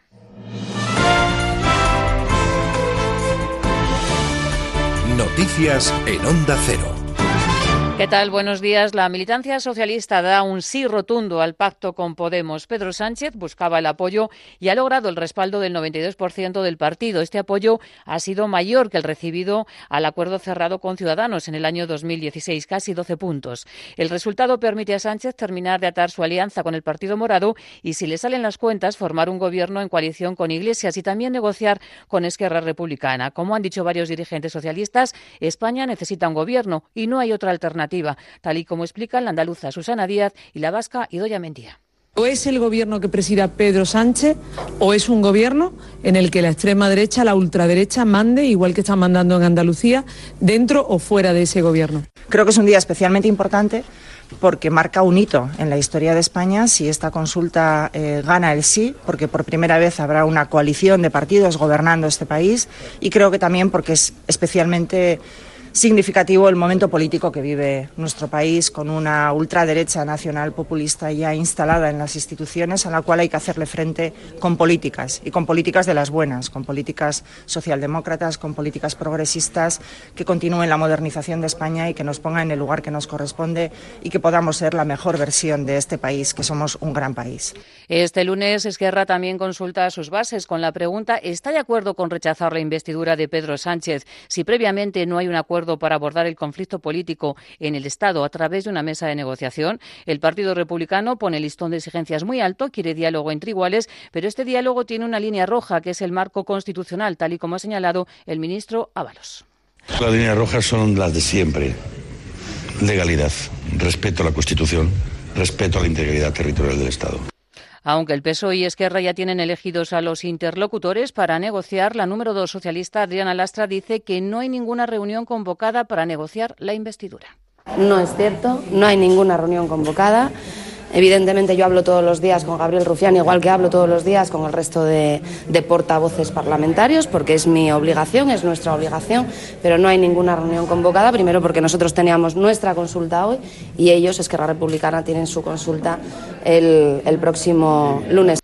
La oposición contempla con preocupación los pasos de Sánchez para lograr la investidura. La vicesecretaria de Organización del PP, Ana Beltrán, considera que están cediendo las presiones de los independentistas. Beltrán también ha cargado contra el PSOE por el caso de los seres y por haber robado el dinero a los parados.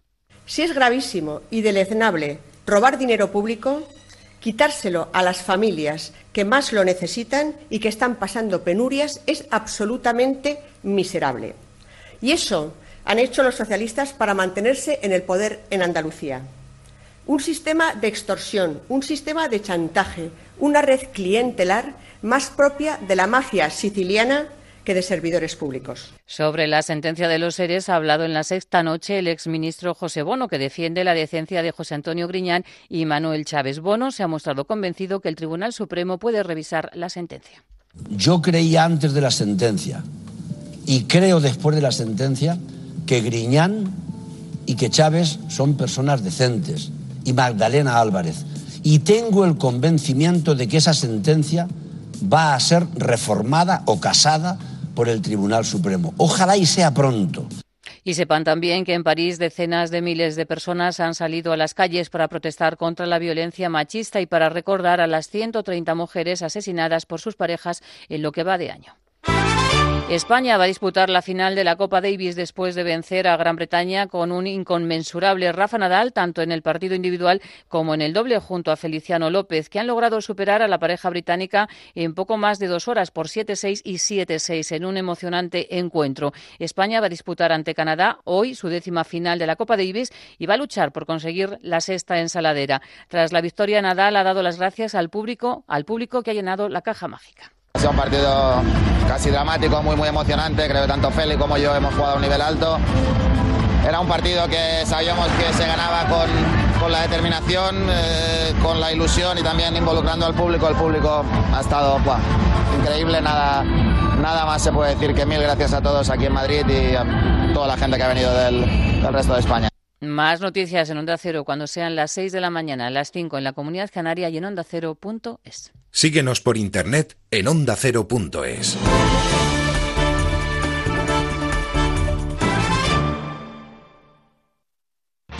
Los fines de semana hablamos de nuestras mascotas con Carlos Rodríguez. Y también es cierto que los abuelos Paciencia malcrían a los animales de Sí. compañía, no solo a los nietos, pero Mira, hacedlo con prudencia. Os voy a hacer una pregunta. Mira, hemos llegado a un pueblo y una de mis perras está loca con las moscas. Está la perra debajo del sofá que no quiere salir, no sé qué le habrá pasado. La primera pregunta de nuestro concurso express. Os gustaría saber el nombre de cinco animales que vivan en las montañas. ¿Un águila puede contar? Hombre, por supuesto, es de montaña. Dice, hola mascoteros, somos una familia de cuatro. Estamos recorriendo Noruega en furgoneta, escuchando todos vuestros programas y además de aprender un montón de cosas con vosotros, el viaje se nos está haciendo súper ameno. Como el perro y el gato, con Carlos Rodríguez. Los sábados a las 3 de la tarde y los domingos a las 2 y media. Patrocinado por Menforsan. Los especialistas en cuidados, higiene y cosmética natural para las mascotas. Te mereces esta radio. Onda Cero. Tu radio.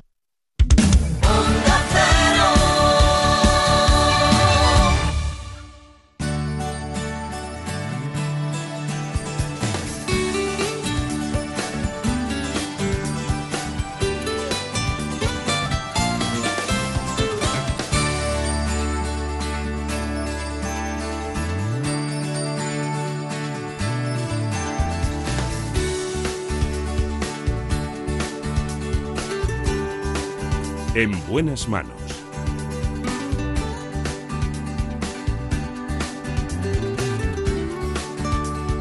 El programa de salud de Onda Cero.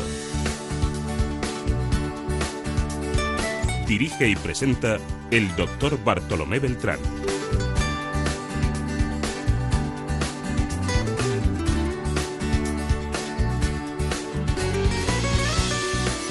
Y seguimos, como siempre, hablando de salud en este espacio, en el que nos queda matizar algunos aspectos de la cardiología y el ejercicio físico. Finalmente hablemos de algo muy importante en nuestro tiempo, sobre todo en estas noches en las que el hígado también se resiente. Vamos a hablar de cirrosis hepática. Lo iniciamos, por tanto, con el doctor Roberto Martín Reyes, cardiólogo jefe del Servicio de Cardiología del Hospital La Luz de Madrid, y el doctor Juan Ramón Heredia Elbar. Él es director general del Instituto Internacional de Ciencias, Ejercicio Físico y Salud. Es también profesor de la Universidad Alfonso X. Así que sin más dilación, vayamos con nuestro informe tradicional en este espacio sobre cardiología y ejercicio físico.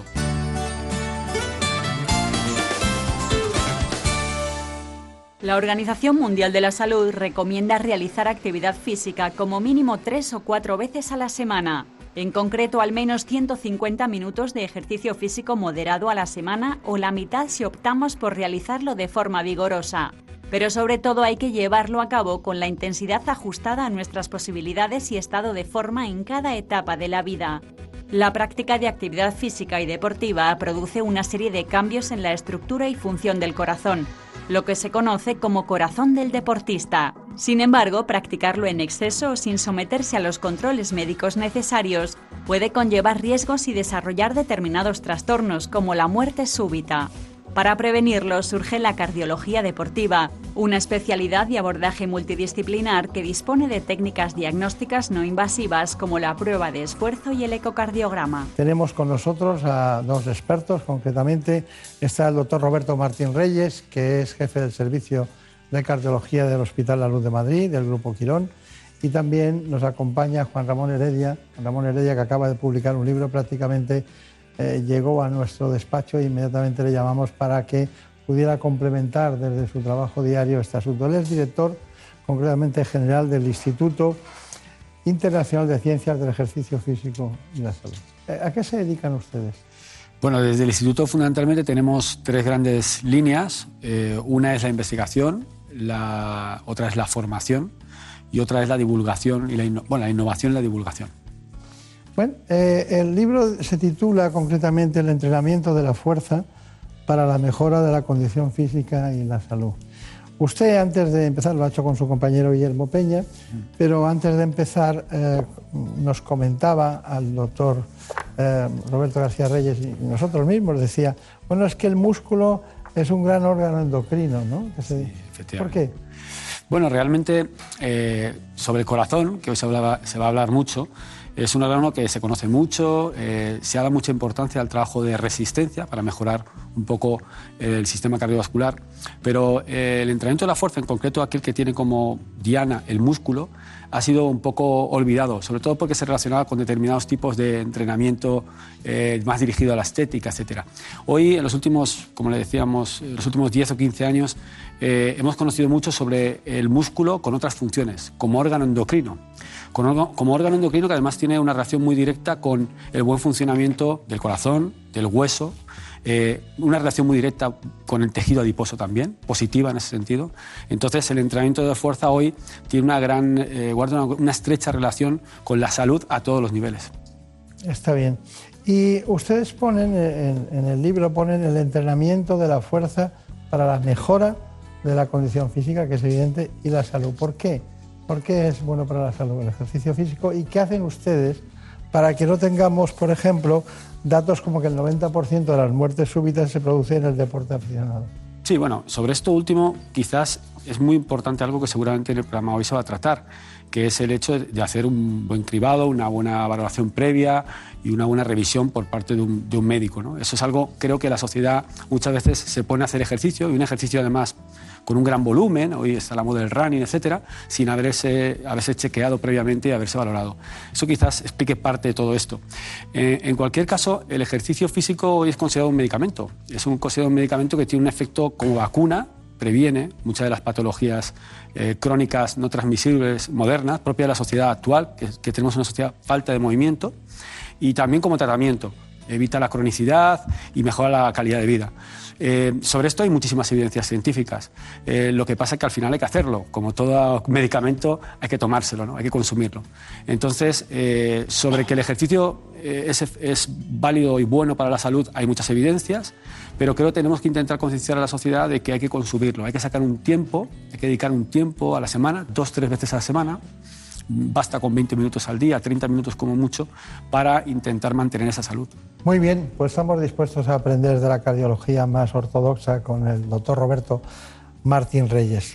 Bueno, eh, yo le he visto a usted sentado con su fonendo, trabajando en la Clínica La Luz, con pacientes de distinto tipo, ¿no? en, una, en un estudio previo a una intervención, a un cateterismo. Pero el binomio este de cardiología y ejercicio físico, ¿a dónde nos lleva? O sea, ¿qué, qué me podría decir sobre eso? Bueno, yo creo que el, binomio cardiología y ejercicio físico es un, un binomio eh, que está ligado inherentemente a la salud. Es decir, yo creo que el tema del ejercicio físico es muy importante tener claro que es algo bueno para nosotros. Es algo bueno no solo desde el punto de vista cardiovascular, sino también desde el punto de vista oncológico o en otras áreas, como bien ha comentado mi compañero. Es decir, no hay que tener miedo a practicar ejercicio físico. Yo creo que ese mensaje es absolutamente importante.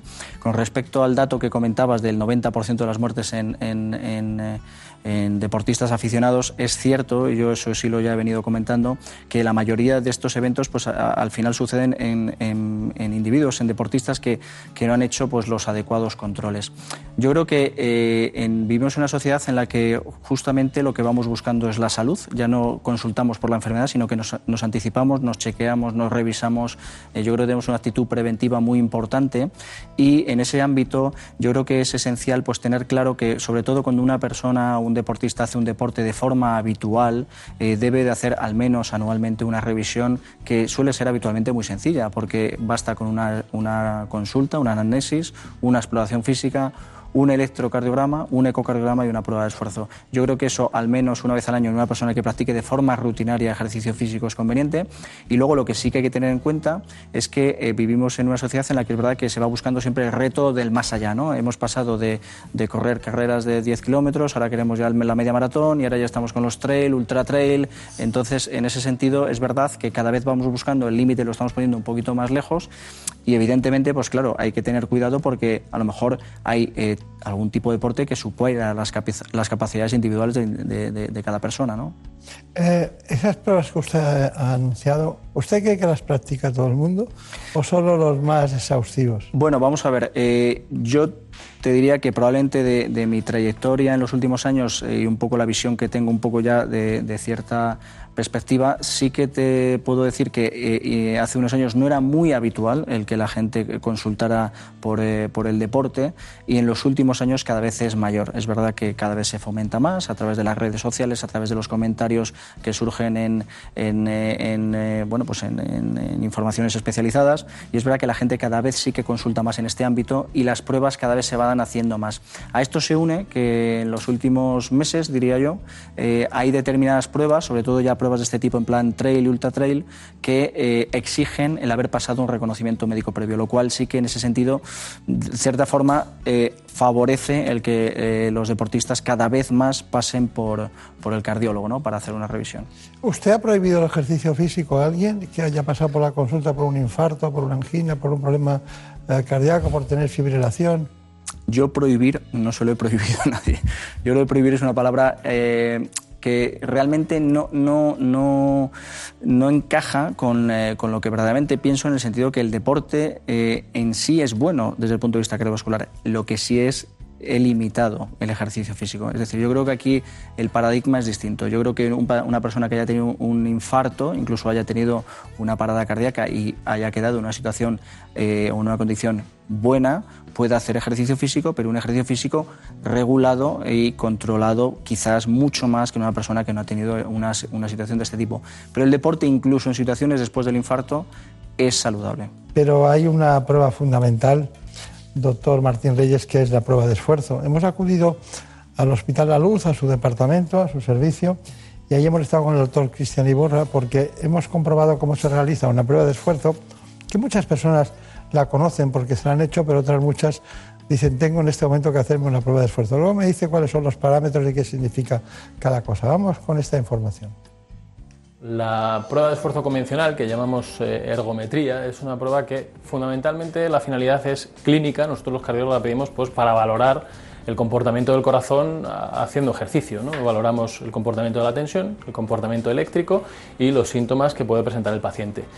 Eh, cierto es que también tiene una finalidad eh, cada vez más en auge, una finalidad deportiva. ¿no? La gente quiere ver cómo se comporta cuando hace un ejercicio y es una manera de monitorizarlo para poder tener digamos un mínimo de garantías para poder hacer deporte de manera adecuada ¿no? Eh, sería pues una prueba de esfuerzo para que el propio cardiólogo compruebe el estado cardiovascular del paciente una exploración un electrocardiograma y una ecografía para ver que no haya ningún tipo de cardiopatía oculta en el, en el paciente y luego haya personas que se dedican de una manera más exhaustiva al deporte o de manera profesional existe una prueba de esfuerzo un poco más completa que se llama ergometría con consumo de gases que es para buscar ya umbrales de resistencia, umbrales de consumo de oxígeno, aeróbicos, anaeróbicos y, demás pruebas funcionales.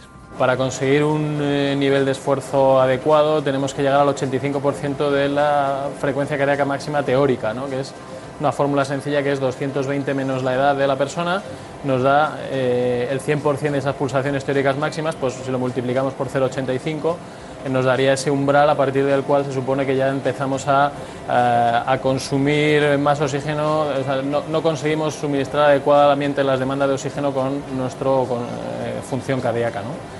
Tener un problema de base de corazón ya te va a predisponer a tener un problema y sobre todo hacer deporte de una manera no controlada en circunstancias de pues, extremo calor o de no hidratarse o no alimentarse pues puede producir eso, un, colapso o una pérdida de conocimiento incluso pues poder llegar a la muerte por no haber hecho una prevención adecuada siempre, como siempre decimos, mejor prevenir que curar, ¿no? Entonces esto es una manera muy sencilla de poder hacer una valoración exhaustiva del estado cardiovascular de una persona y si nosotros detectamos alguna anomalía que le pueda suponer un riesgo, siempre se pueden dar recomendaciones de lo que hacer y lo que no, ¿no? Entonces es una manera muy fácil de poder prevenir un problema grave. Bueno, ¿qué significa para usted, doctor Roberto Martín Reyes, una prueba de esfuerzo desde el punto de vista del global de la cardiología? Bueno, la prueba de esfuerzo es una de las pruebas clásicas que utilizamos en la cardiología desde muchos años.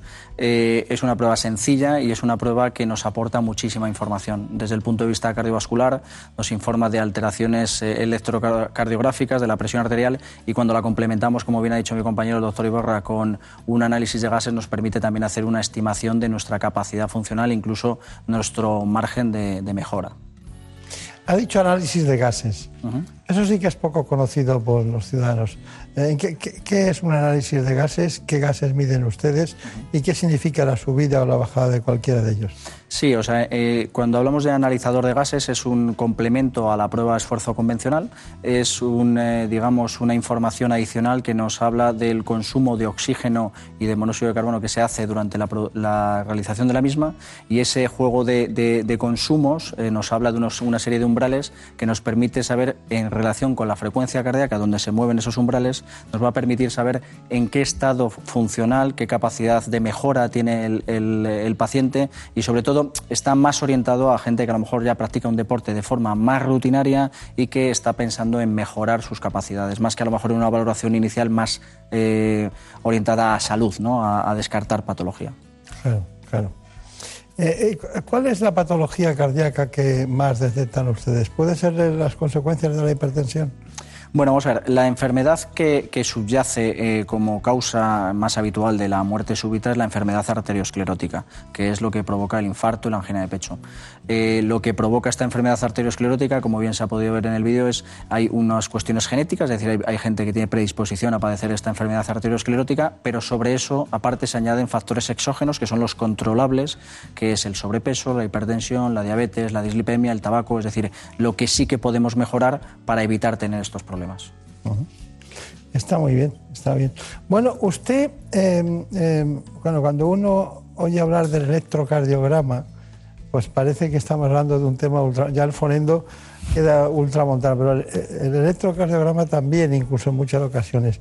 Y ustedes utilizan una técnica fundamental de imagen que es el ecocardiograma. Eh, ¿por, qué, ¿Por qué está tan alejado el electrocardiograma? Bueno, el electrocardiograma es una parte eh, eh, esencial de la valoración. ¿eh? Lo que pasa es que el electrocardiograma es, una técnica que es verdad que en algunas patologías puede quedarse un poco coja a la hora de detectar ciertas anomalías. Hay que tener en cuenta que cuando hablamos de eh, prevención cardiovascular en una persona que hace deporte hay que diferenciar dos, grandes bloques y yo creo que es importante comentarlo. Los que tienen menos de 35 años habitualmente tienen patologías más de tipo congénito, en plan miocardiopatía hipertrófica, displasia ritmogénica del ventrículo derecho, que son patologías que nos pueden dar problemas y que el electro nos puede ayudar a detectarlos, pero el diagnóstico final lo vamos a tener con el ecocardiograma. En cambio, cuando son mayores de 35 años, ahí sí ya eh, la principal causa es la arteriosclerosis, que es lo que ya hemos comentado, que es el infarto, la angina de pecho, y ahí es donde probablemente la prueba de esfuerzo complementada con estas dos pruebas que comentábamos previamente es donde tiene mayor valor ¿no? para descartar enfermedad coronaria. Bueno, eh, hemos, cuando he utilizado la palabra prohibir, usted prácticamente se ha alarmado y, y, y, totalmente director de, general del Instituto de la Práctica, concretamente de, la condición física y del ejercicio, eh, ha dicho, dice, ¿cómo me ha gustado este tema? ¿no? Eh, ¿Por qué? Creo que es muy común, eh, cierto, sobre todo en ciertos ámbitos de la medicina, muchas veces prohibir absolutamente la práctica de ejercicio físico. creo que es un error. Creo que hoy tenemos mucha información como para ser capaces de dosificar adecuadamente, de dar a cada persona la dosis de ejercicio que necesita. Es mucho peor y hoy es bien conocido el ámbito clínico, la inmovilización, porque somos personas que nos deterioramos muy fácil si estamos eh, sin movimiento, es mucho peor la inmovilización que el realizar un ejercicio físico adecuado a las características de cada uno. Está bien. Lo contrario es eh, mucho más negativo que el favorecer el ejercicio. Bueno, em, doctor Martín, Martín Reyes, hay una cuestión y es que, claro, yo he anotado aquí los ejercicios de fuerza, ¿no?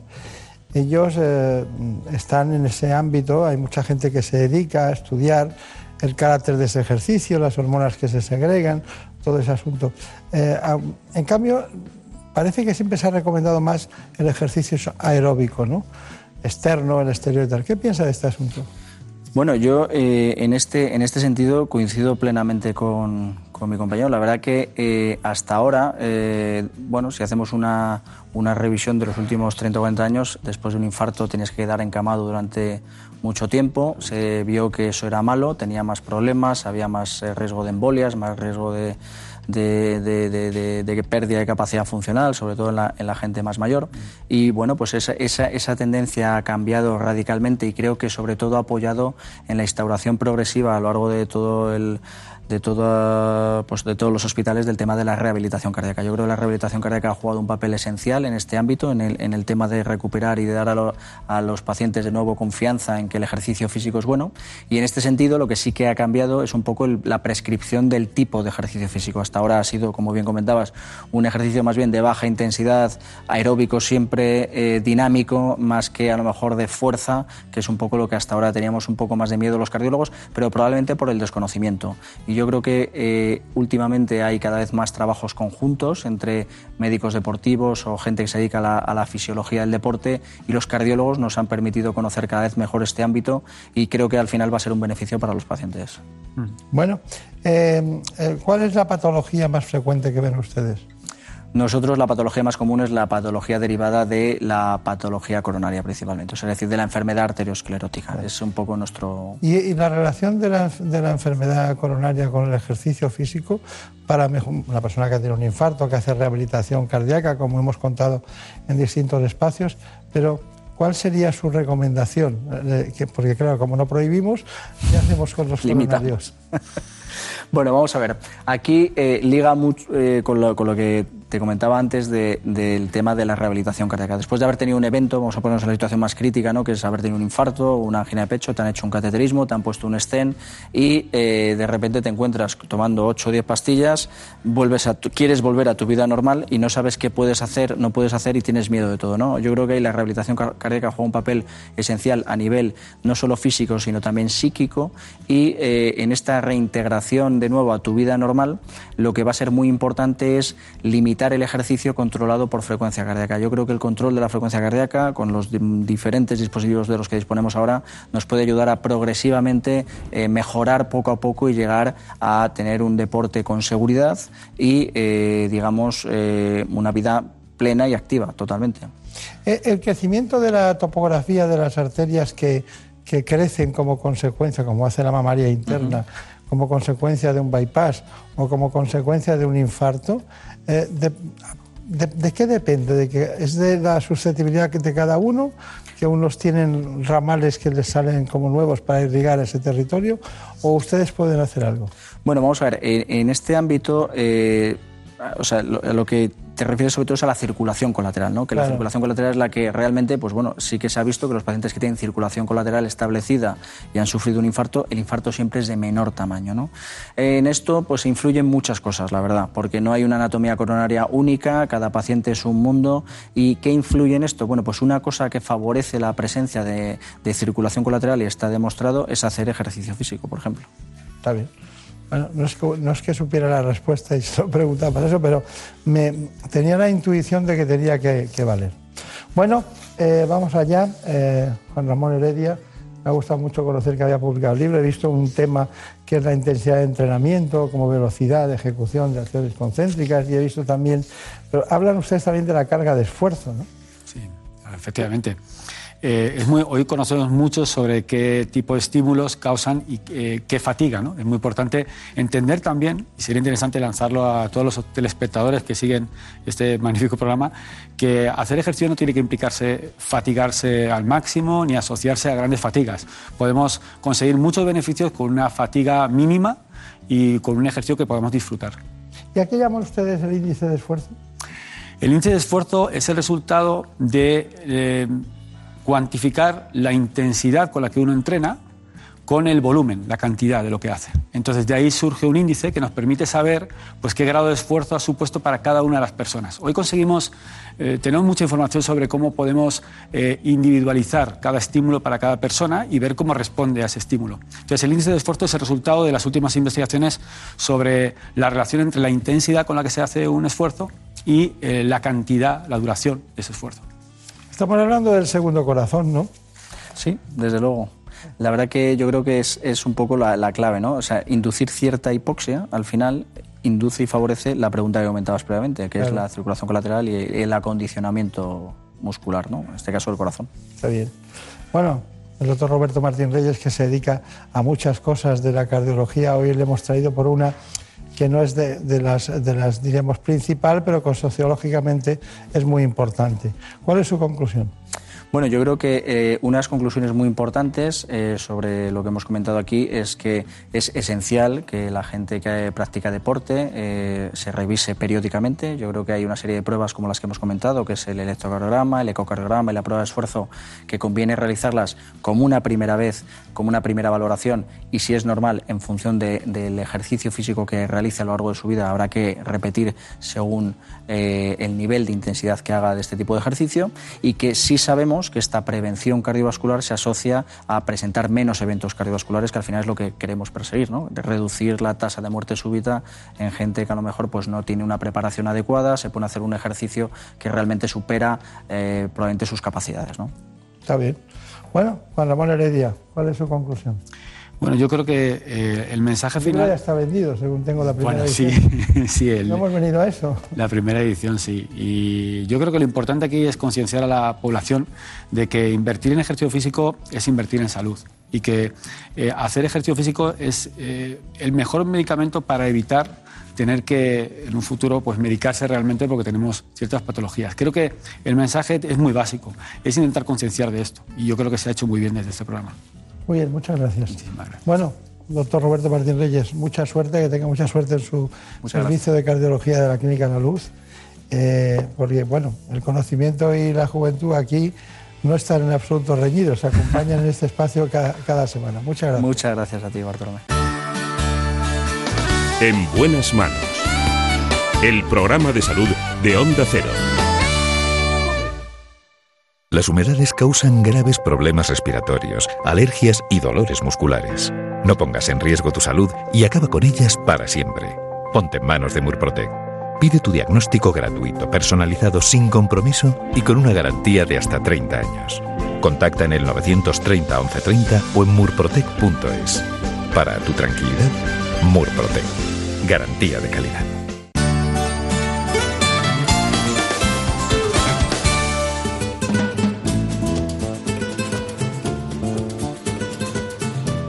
Ha llegado el momento de conocer lo que publican nuestros compañeros de La Razón en ese suplemento de A tu Salud. Saludos desde La Razón. Esta semana en el suplemento a tu salud contamos todo sobre la polémica de las sisadoas para el tratamiento de la artrosis. Hasta cinco sociedades científicas y representantes de los pacientes plantan cara a la supuesta decisión de sanidad de sacar estos tratamientos de la financiación. Por otro lado, reunimos a expertos y pacientes en torno a una mesa para hablar de la degeneración macular asociada a la edad, cómo se detecta y los nuevos tratamientos que posibilitan no perder la visión. Hoy la levadura roja se ha convertido en un aliado para combatir sin medicamentos el colesterol, como nos cuentan algunos médicos. En la contra, los actores Patricia Montero y Alex Adrover nos revelan los secretos para convertirse en la pareja de moda que mejor refleja un estilo de vida saludable. Estos son solo algunos de los contenidos. Encontrarán más información en las páginas del suplemento A Tu Salud y durante toda la semana en nuestra página web www.larazón.es barra salud. Sin más, que pasen una feliz semana.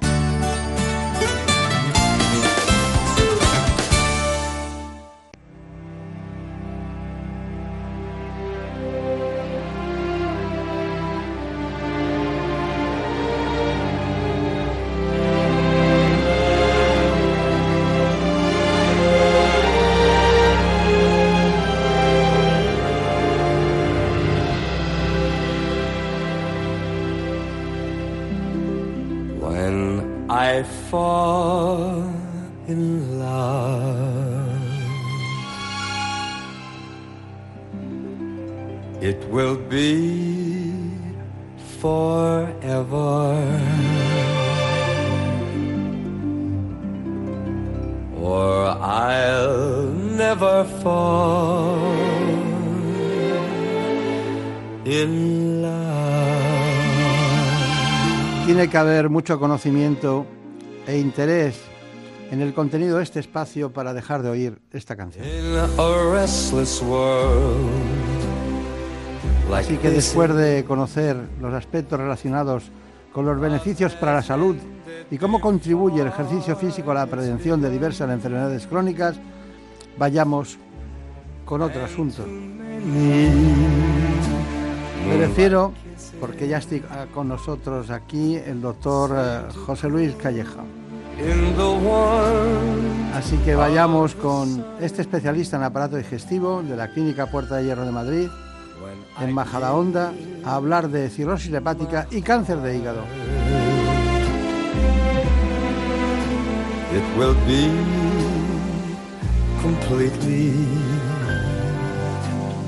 Por tanto, les propongo a David Fernández y a Marta López Llorente que vayamos con el informe sobre este asunto.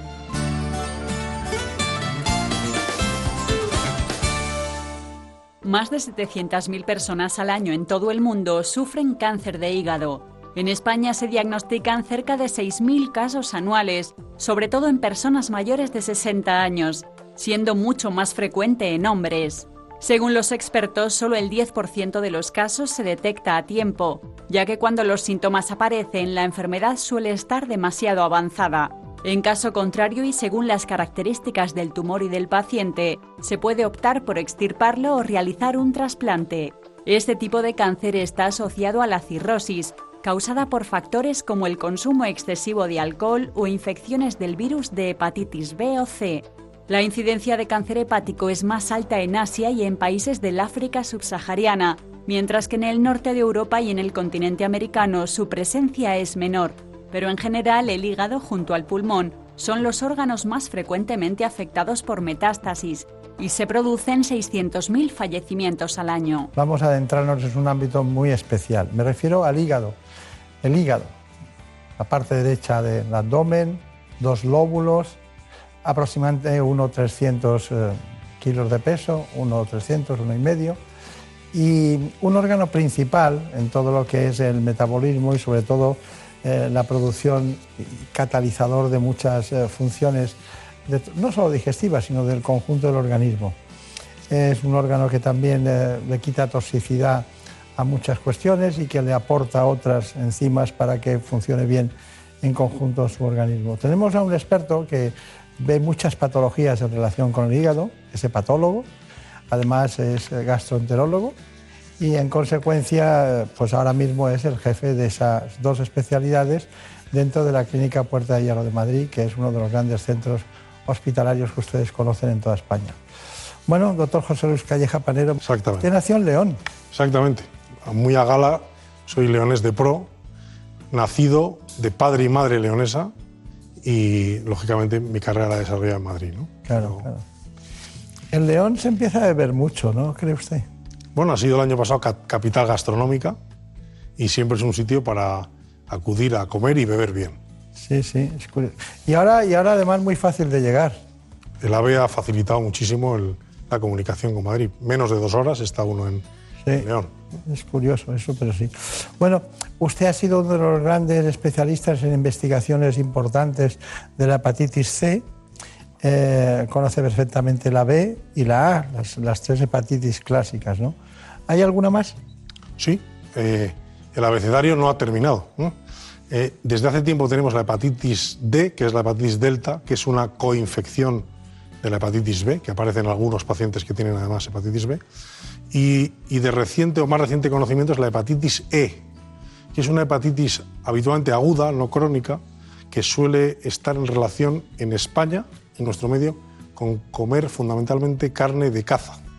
Es una ah. hepatitis eh, curiosa, habitualmente de autolimitada, de un pronóstico excelente y que en pacientes, digamos, que tienen una inmunidad normal, se suele recuperar sin problema. En pacientes, sin embargo, inmunocomprometidos puede tener algún curso importantemente grave, incluso en pacientes embarazadas también.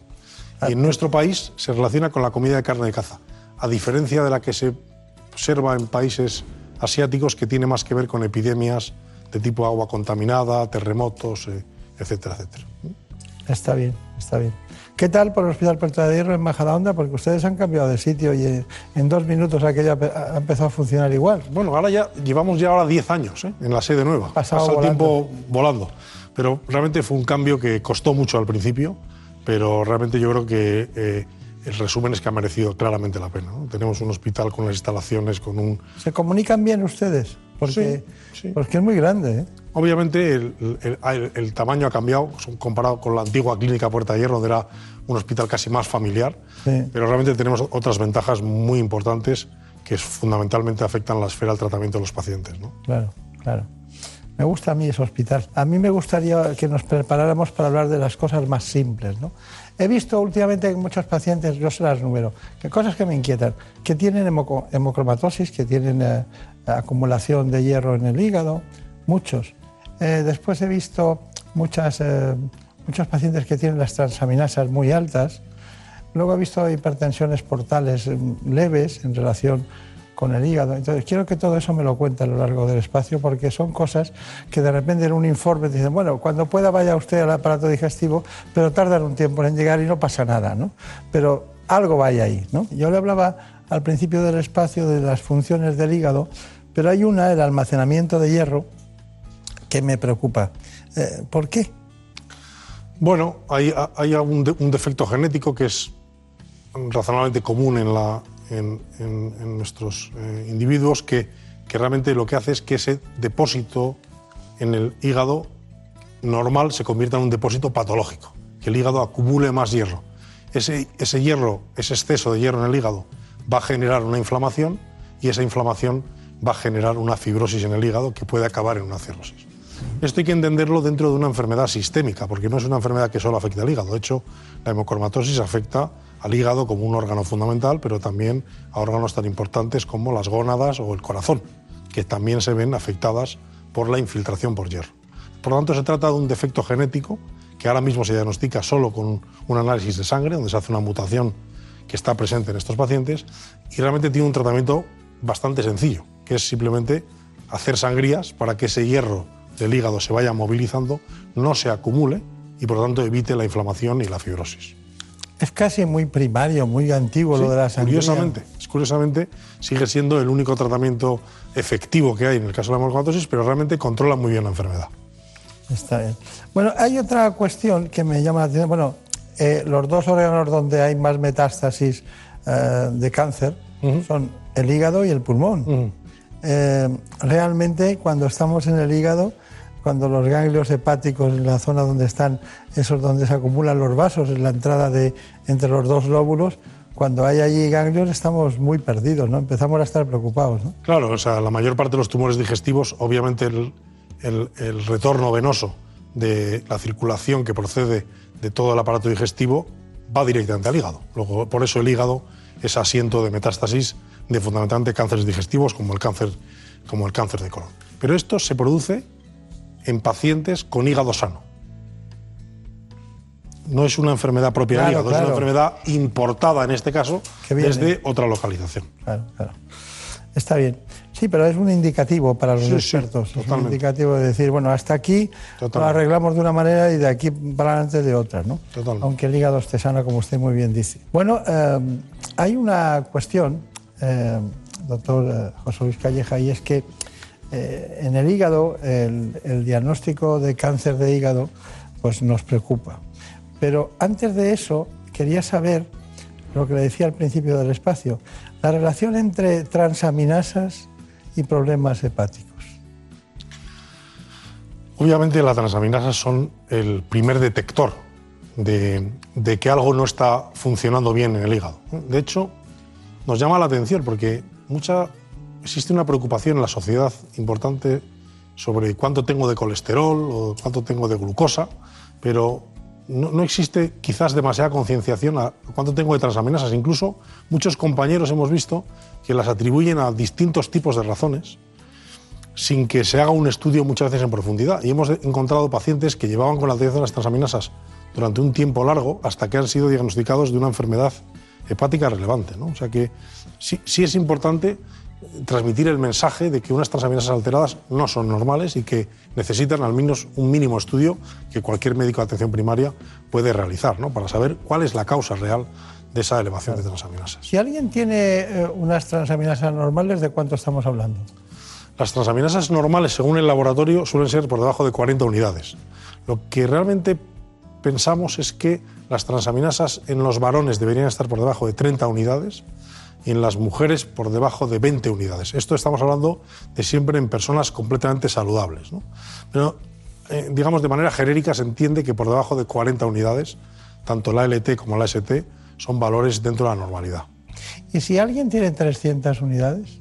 Bueno, es un valor casi 10 veces por encima del valor normal, por tanto es un- una persona que necesita un estudio. Eso suele reflejar que hay algún tipo de fenómeno inflamatorio en el hígado, que puede ser agudo o, o crónico, que puede ser de cualquier tipo de etiología, incluso por toxicidad por algún fármaco, por tomar alcohol, por cualquier hepatitis viral, pero debe, debe ser estudiado para primero saber si es agudo o crónico y saber cuál es la razón Claro. de esa elevación. ¿Y, y para eso qué pide usted?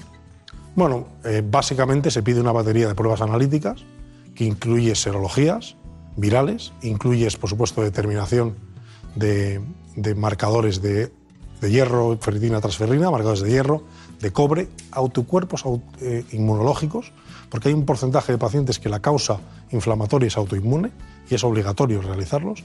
Por supuesto, una ecografía abdominal y eh, eh, básicamente también una historia clínica detallada de a qué se ha expuesto, cuáles los fármacos nuevos que ha empezado a, comenzar a tomar o cuál ha sido la situación eh, epidemiológica en que se ha encontrado ese paciente.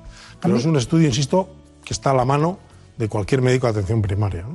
A mí me da la impresión de que, de que básicamente cuando es así, eh, el porcentaje más alto es por, por el alcohol.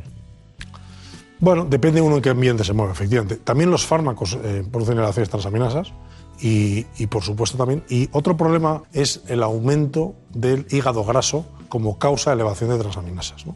España es un país que cada vez nos parecemos mal, más en lo malo a los eh, americanos, cada vez tenemos más obesidad, más diabetes y por supuesto más hígado graso. Claro, claro. Y por supuesto ese hígado graso a veces cursa con elevación de las transaminasas, inflamación y cirrosis. El hígado graso hoy, en un país como Estados Unidos, que tiene unas características epidemiológicas muy diferentes, supone hasta el 50% de las causas de trasplante hepático. No se maneja, se maneja las cifras de colesterol, de glucemia basal, pero no hay, y esto es más fácil yo creo porque te lo descartas y puedes hacer incluso, los tratamientos son eh, quitar elementos que puedan dañar, ¿no? Eh, La mayor parte de las ocasiones, eh, Si efectivamente. alguien adelgaza, eh, no toma alcohol, hace ejercicio y lleva una dieta hipocalórica, pues posiblemente todo eso se reduzca. En la mayor parte de los casos se va a producir una mejoría seguro. Claro, claro. ¿Y, y- y qué relación hay entre cir- eh, cirrosis hepática y transaminasas altas? Pues, eh, bueno, como digo, las transaminasas crónicamente elevadas son un marcador de enfermedad hepática. Lo que pasa es que, curiosamente, a veces en el estadio final de la enfermedad, las transaminasas en la cirrosis muchas veces no están muy elevadas, porque ya el hígado no tiene suficiente célula hepática para que la transaminasa se, se manifieste. Una- Una buena en respuesta, o sea, el que haya más transaminasas habla en favor de un proceso agudo, ¿no? Habitualmente la- los procesos agudos se elevan muchísimo y la elevación más discreta, más crónica, corresponde a procesos más crónicos en la, en la cirrosis. ¿Usted cree que con lo que hemos hablado hemos ayudado a que haya menos cáncer hepático? Eh, bueno, yo creo que habría que añadir una cosa que es muy importante, es que todas las personas que tienen enfermedad crónica hepática necesitan chequearse cada seis meses con una prueba tan sencilla y barata e inocua como es una ecografía abdominal para ser capaces de detectar el cáncer de hígado en su fase más precoz. Eso hace que cuando se diagnostica en esa fase precoz, la mayor parte de los pacientes pueden recibir tratamiento curativo. Sin embargo, cuando se diagnostica en la fase sintomática, o sea, no por una prueba hecha para chequeo, sino porque simplemente el paciente se ha puesto amarillo, se ha descompensado, le ha aparecido líquido en la tripa, el 90% de esos tumores son inoperables, intratables y solo se puede aplicar terapia paliativa. Y hay que pensar que el 90% de los cánceres de hígado, y esto lo diferencia de otro tipo de tumores, aparecen sobre un hígado enfermo. O sea, sabemos la población diana en la cual va a aparecer. No puede aparecer en cualquier persona. Habitualmente, el máximo riesgo lo tienen pacientes que tienen enfermedad hepática crónica.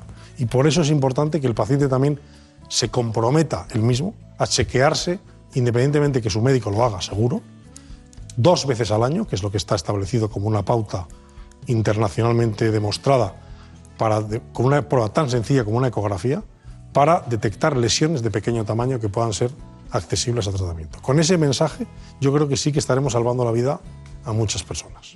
Bueno, pues nosotros eh, acostumbramos a acompañar a los especialistas a su departamento, en la clínica Puerta de Hierro, allí estaba la doctora Elba Job. Vamos a hablar de ecografía, esta primera prueba, como ha anunciado, diagnóstica. En el recuerdo de que el diagnóstico precoz con usted me trae grandes recuerdos. O sea, gracias a usted se han salvado dos pacientes míos de poder morir, uno porque no tenía nada en el hígado y otro porque tenía mucho en el hígado. El primero ac- acabó siendo un problema pulmonar, un, un tumor pulmonar, y estábamos buscando algo y no lo encontrábamos por ningún. Usted recuerda Perfectamente. Y otro que necesitaba un trasplante. Y los dos están extraordinariamente bien. Así que siempre me gusta, cuando hablo con usted, recordar que llevamos dos vidas salvadas. ¿no? Bueno. Pero sobre todo gracias a eso de a ese punto de encontrar, de buscar el punto de partida del diagnóstico precoz de cada una. ¿no? Se trata de un paciente de 62 años que tiene una cirrosis hepática y la prueba diagnóstica que vamos a hacer, que es una prueba no invasiva, es la ecografía abdominal que nos permite descartar si hay líquido libre, si hay lesiones ocupantes de espacio, que son tumores en el hígado, o bien si hay otra patología en la vesícula biliar o en el páncreas que no hayamos visto previamente. Otra de las cosas que podemos hacer con la ecografía es utilizar el Doppler color que nos sirve para ver el flujo en el interior de las venas, en este caso existe un buen flujo, las venas son permeables. Otra de las cosas que podemos ver son las venas suprahepáticas, que los pacientes con cirrosis hepática pueden estar un poquito adelgazadas, como es el caso, pero que en todo caso están permeables, tienen buen flujo. Además, el hígado tiene un patrón heterogéneo, los bordes son nodulares y eso es otra de las características que tienen los pacientes con cirrosis hepática. Respiren normal.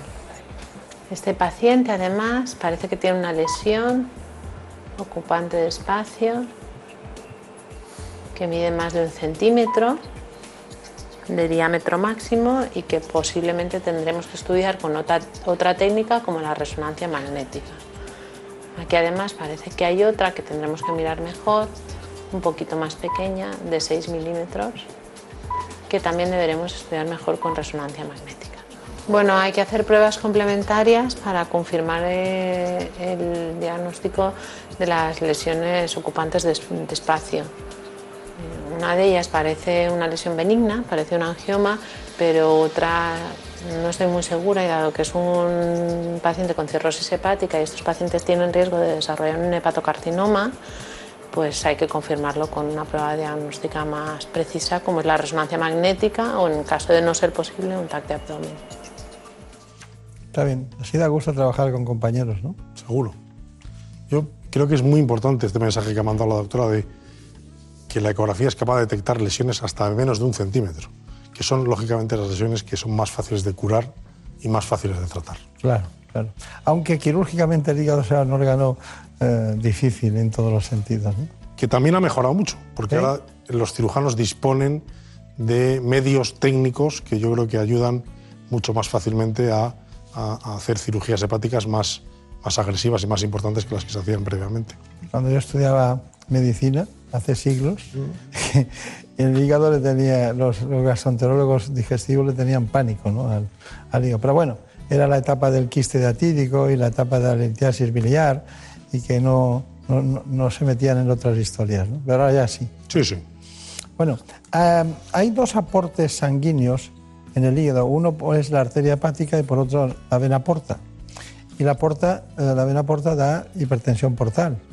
¿Cuándo empieza la hipertensión portal? ¿Siempre que hay cirrosis hay hipertensión portal? Bueno, no. Eh, efectivamente, el 75% de la sangre que llega al hígado llega por la vena porta.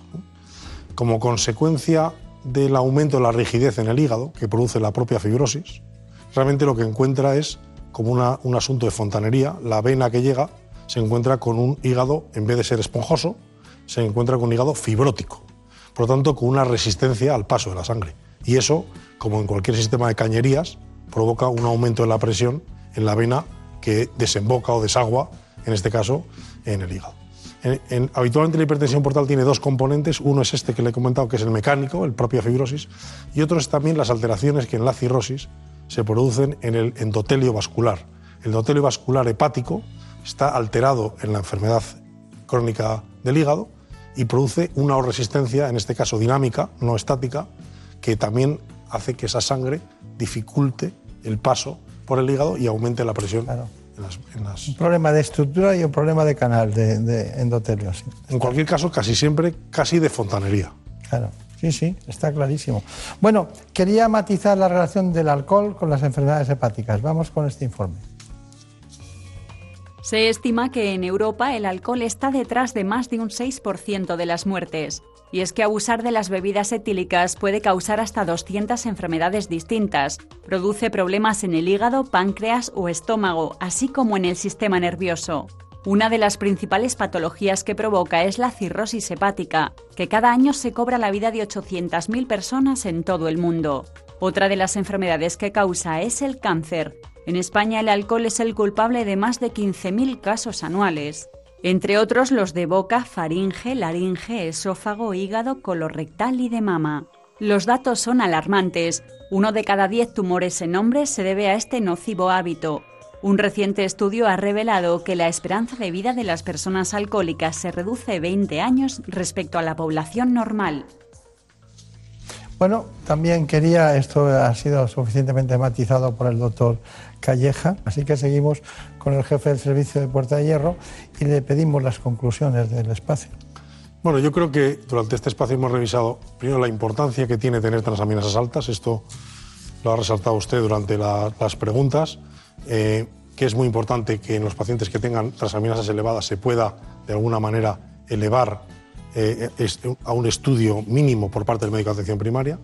La importancia del- de la realización de un despistaje de cáncer de hígado en los pacientes que tienen enfermedad crónica avanzada y esto eh, mediante una ecografía. Y bueno, simplemente recordar que el cáncer de hígado es una complicación frecuente que aparece en los pacientes con cirrosis hepática, que es una enfermedad que desgraciadamente a día de hoy precisa de innovación terapéutica. De hecho, ahora hay muchos ensayos de inmunoterapia y otro tipo de terapias para pacientes con hepatocarcinoma avanzado.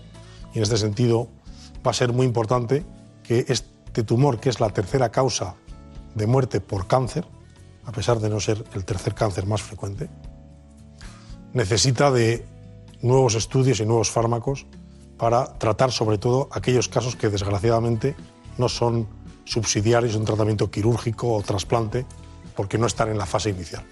En esto estamos ahora trabajando en investigación de una manera muy importante, liderado por hepatólogos españoles, la mayor parte de estudios internacionales, de nuevos fármacos, ya sobre todo en el campo de la inmunoterapia, para el cáncer de hígado. Está muy bien.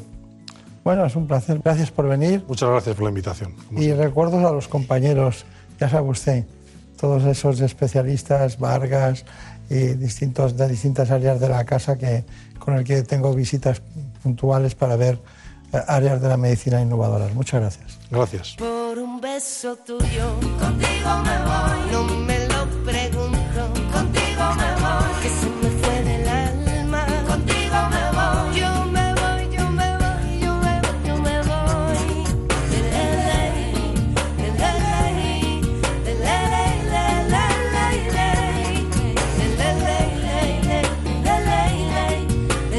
Nos vamos. Seguiremos como siempre aquí la semana que viene hablando de salud. Hemos oído al oftalmólogo doctor Miguel Sato, al cardiólogo Roberto Martín Reyes, al especialista en aparato digestivo José Luis Calleja y la extraordinaria disertación sobre técnicas de reproducción asistida del doctor Juan Antonio García Velasco. Beso tuyo. Contigo me voy. No juegues conmigo. Contigo me voy.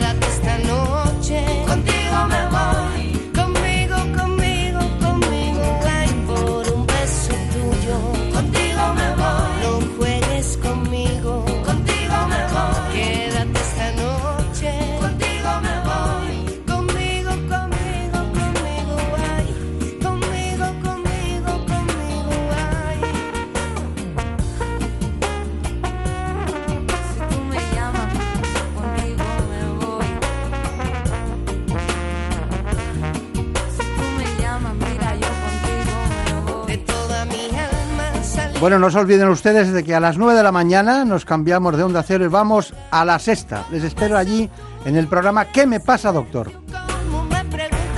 A las 9 de la mañana. A3 Media Televisión, la sexta, ¿qué me pasa, doctor? Por un beso tuyo, contigo me voy. No me lo pregunto, contigo me voy.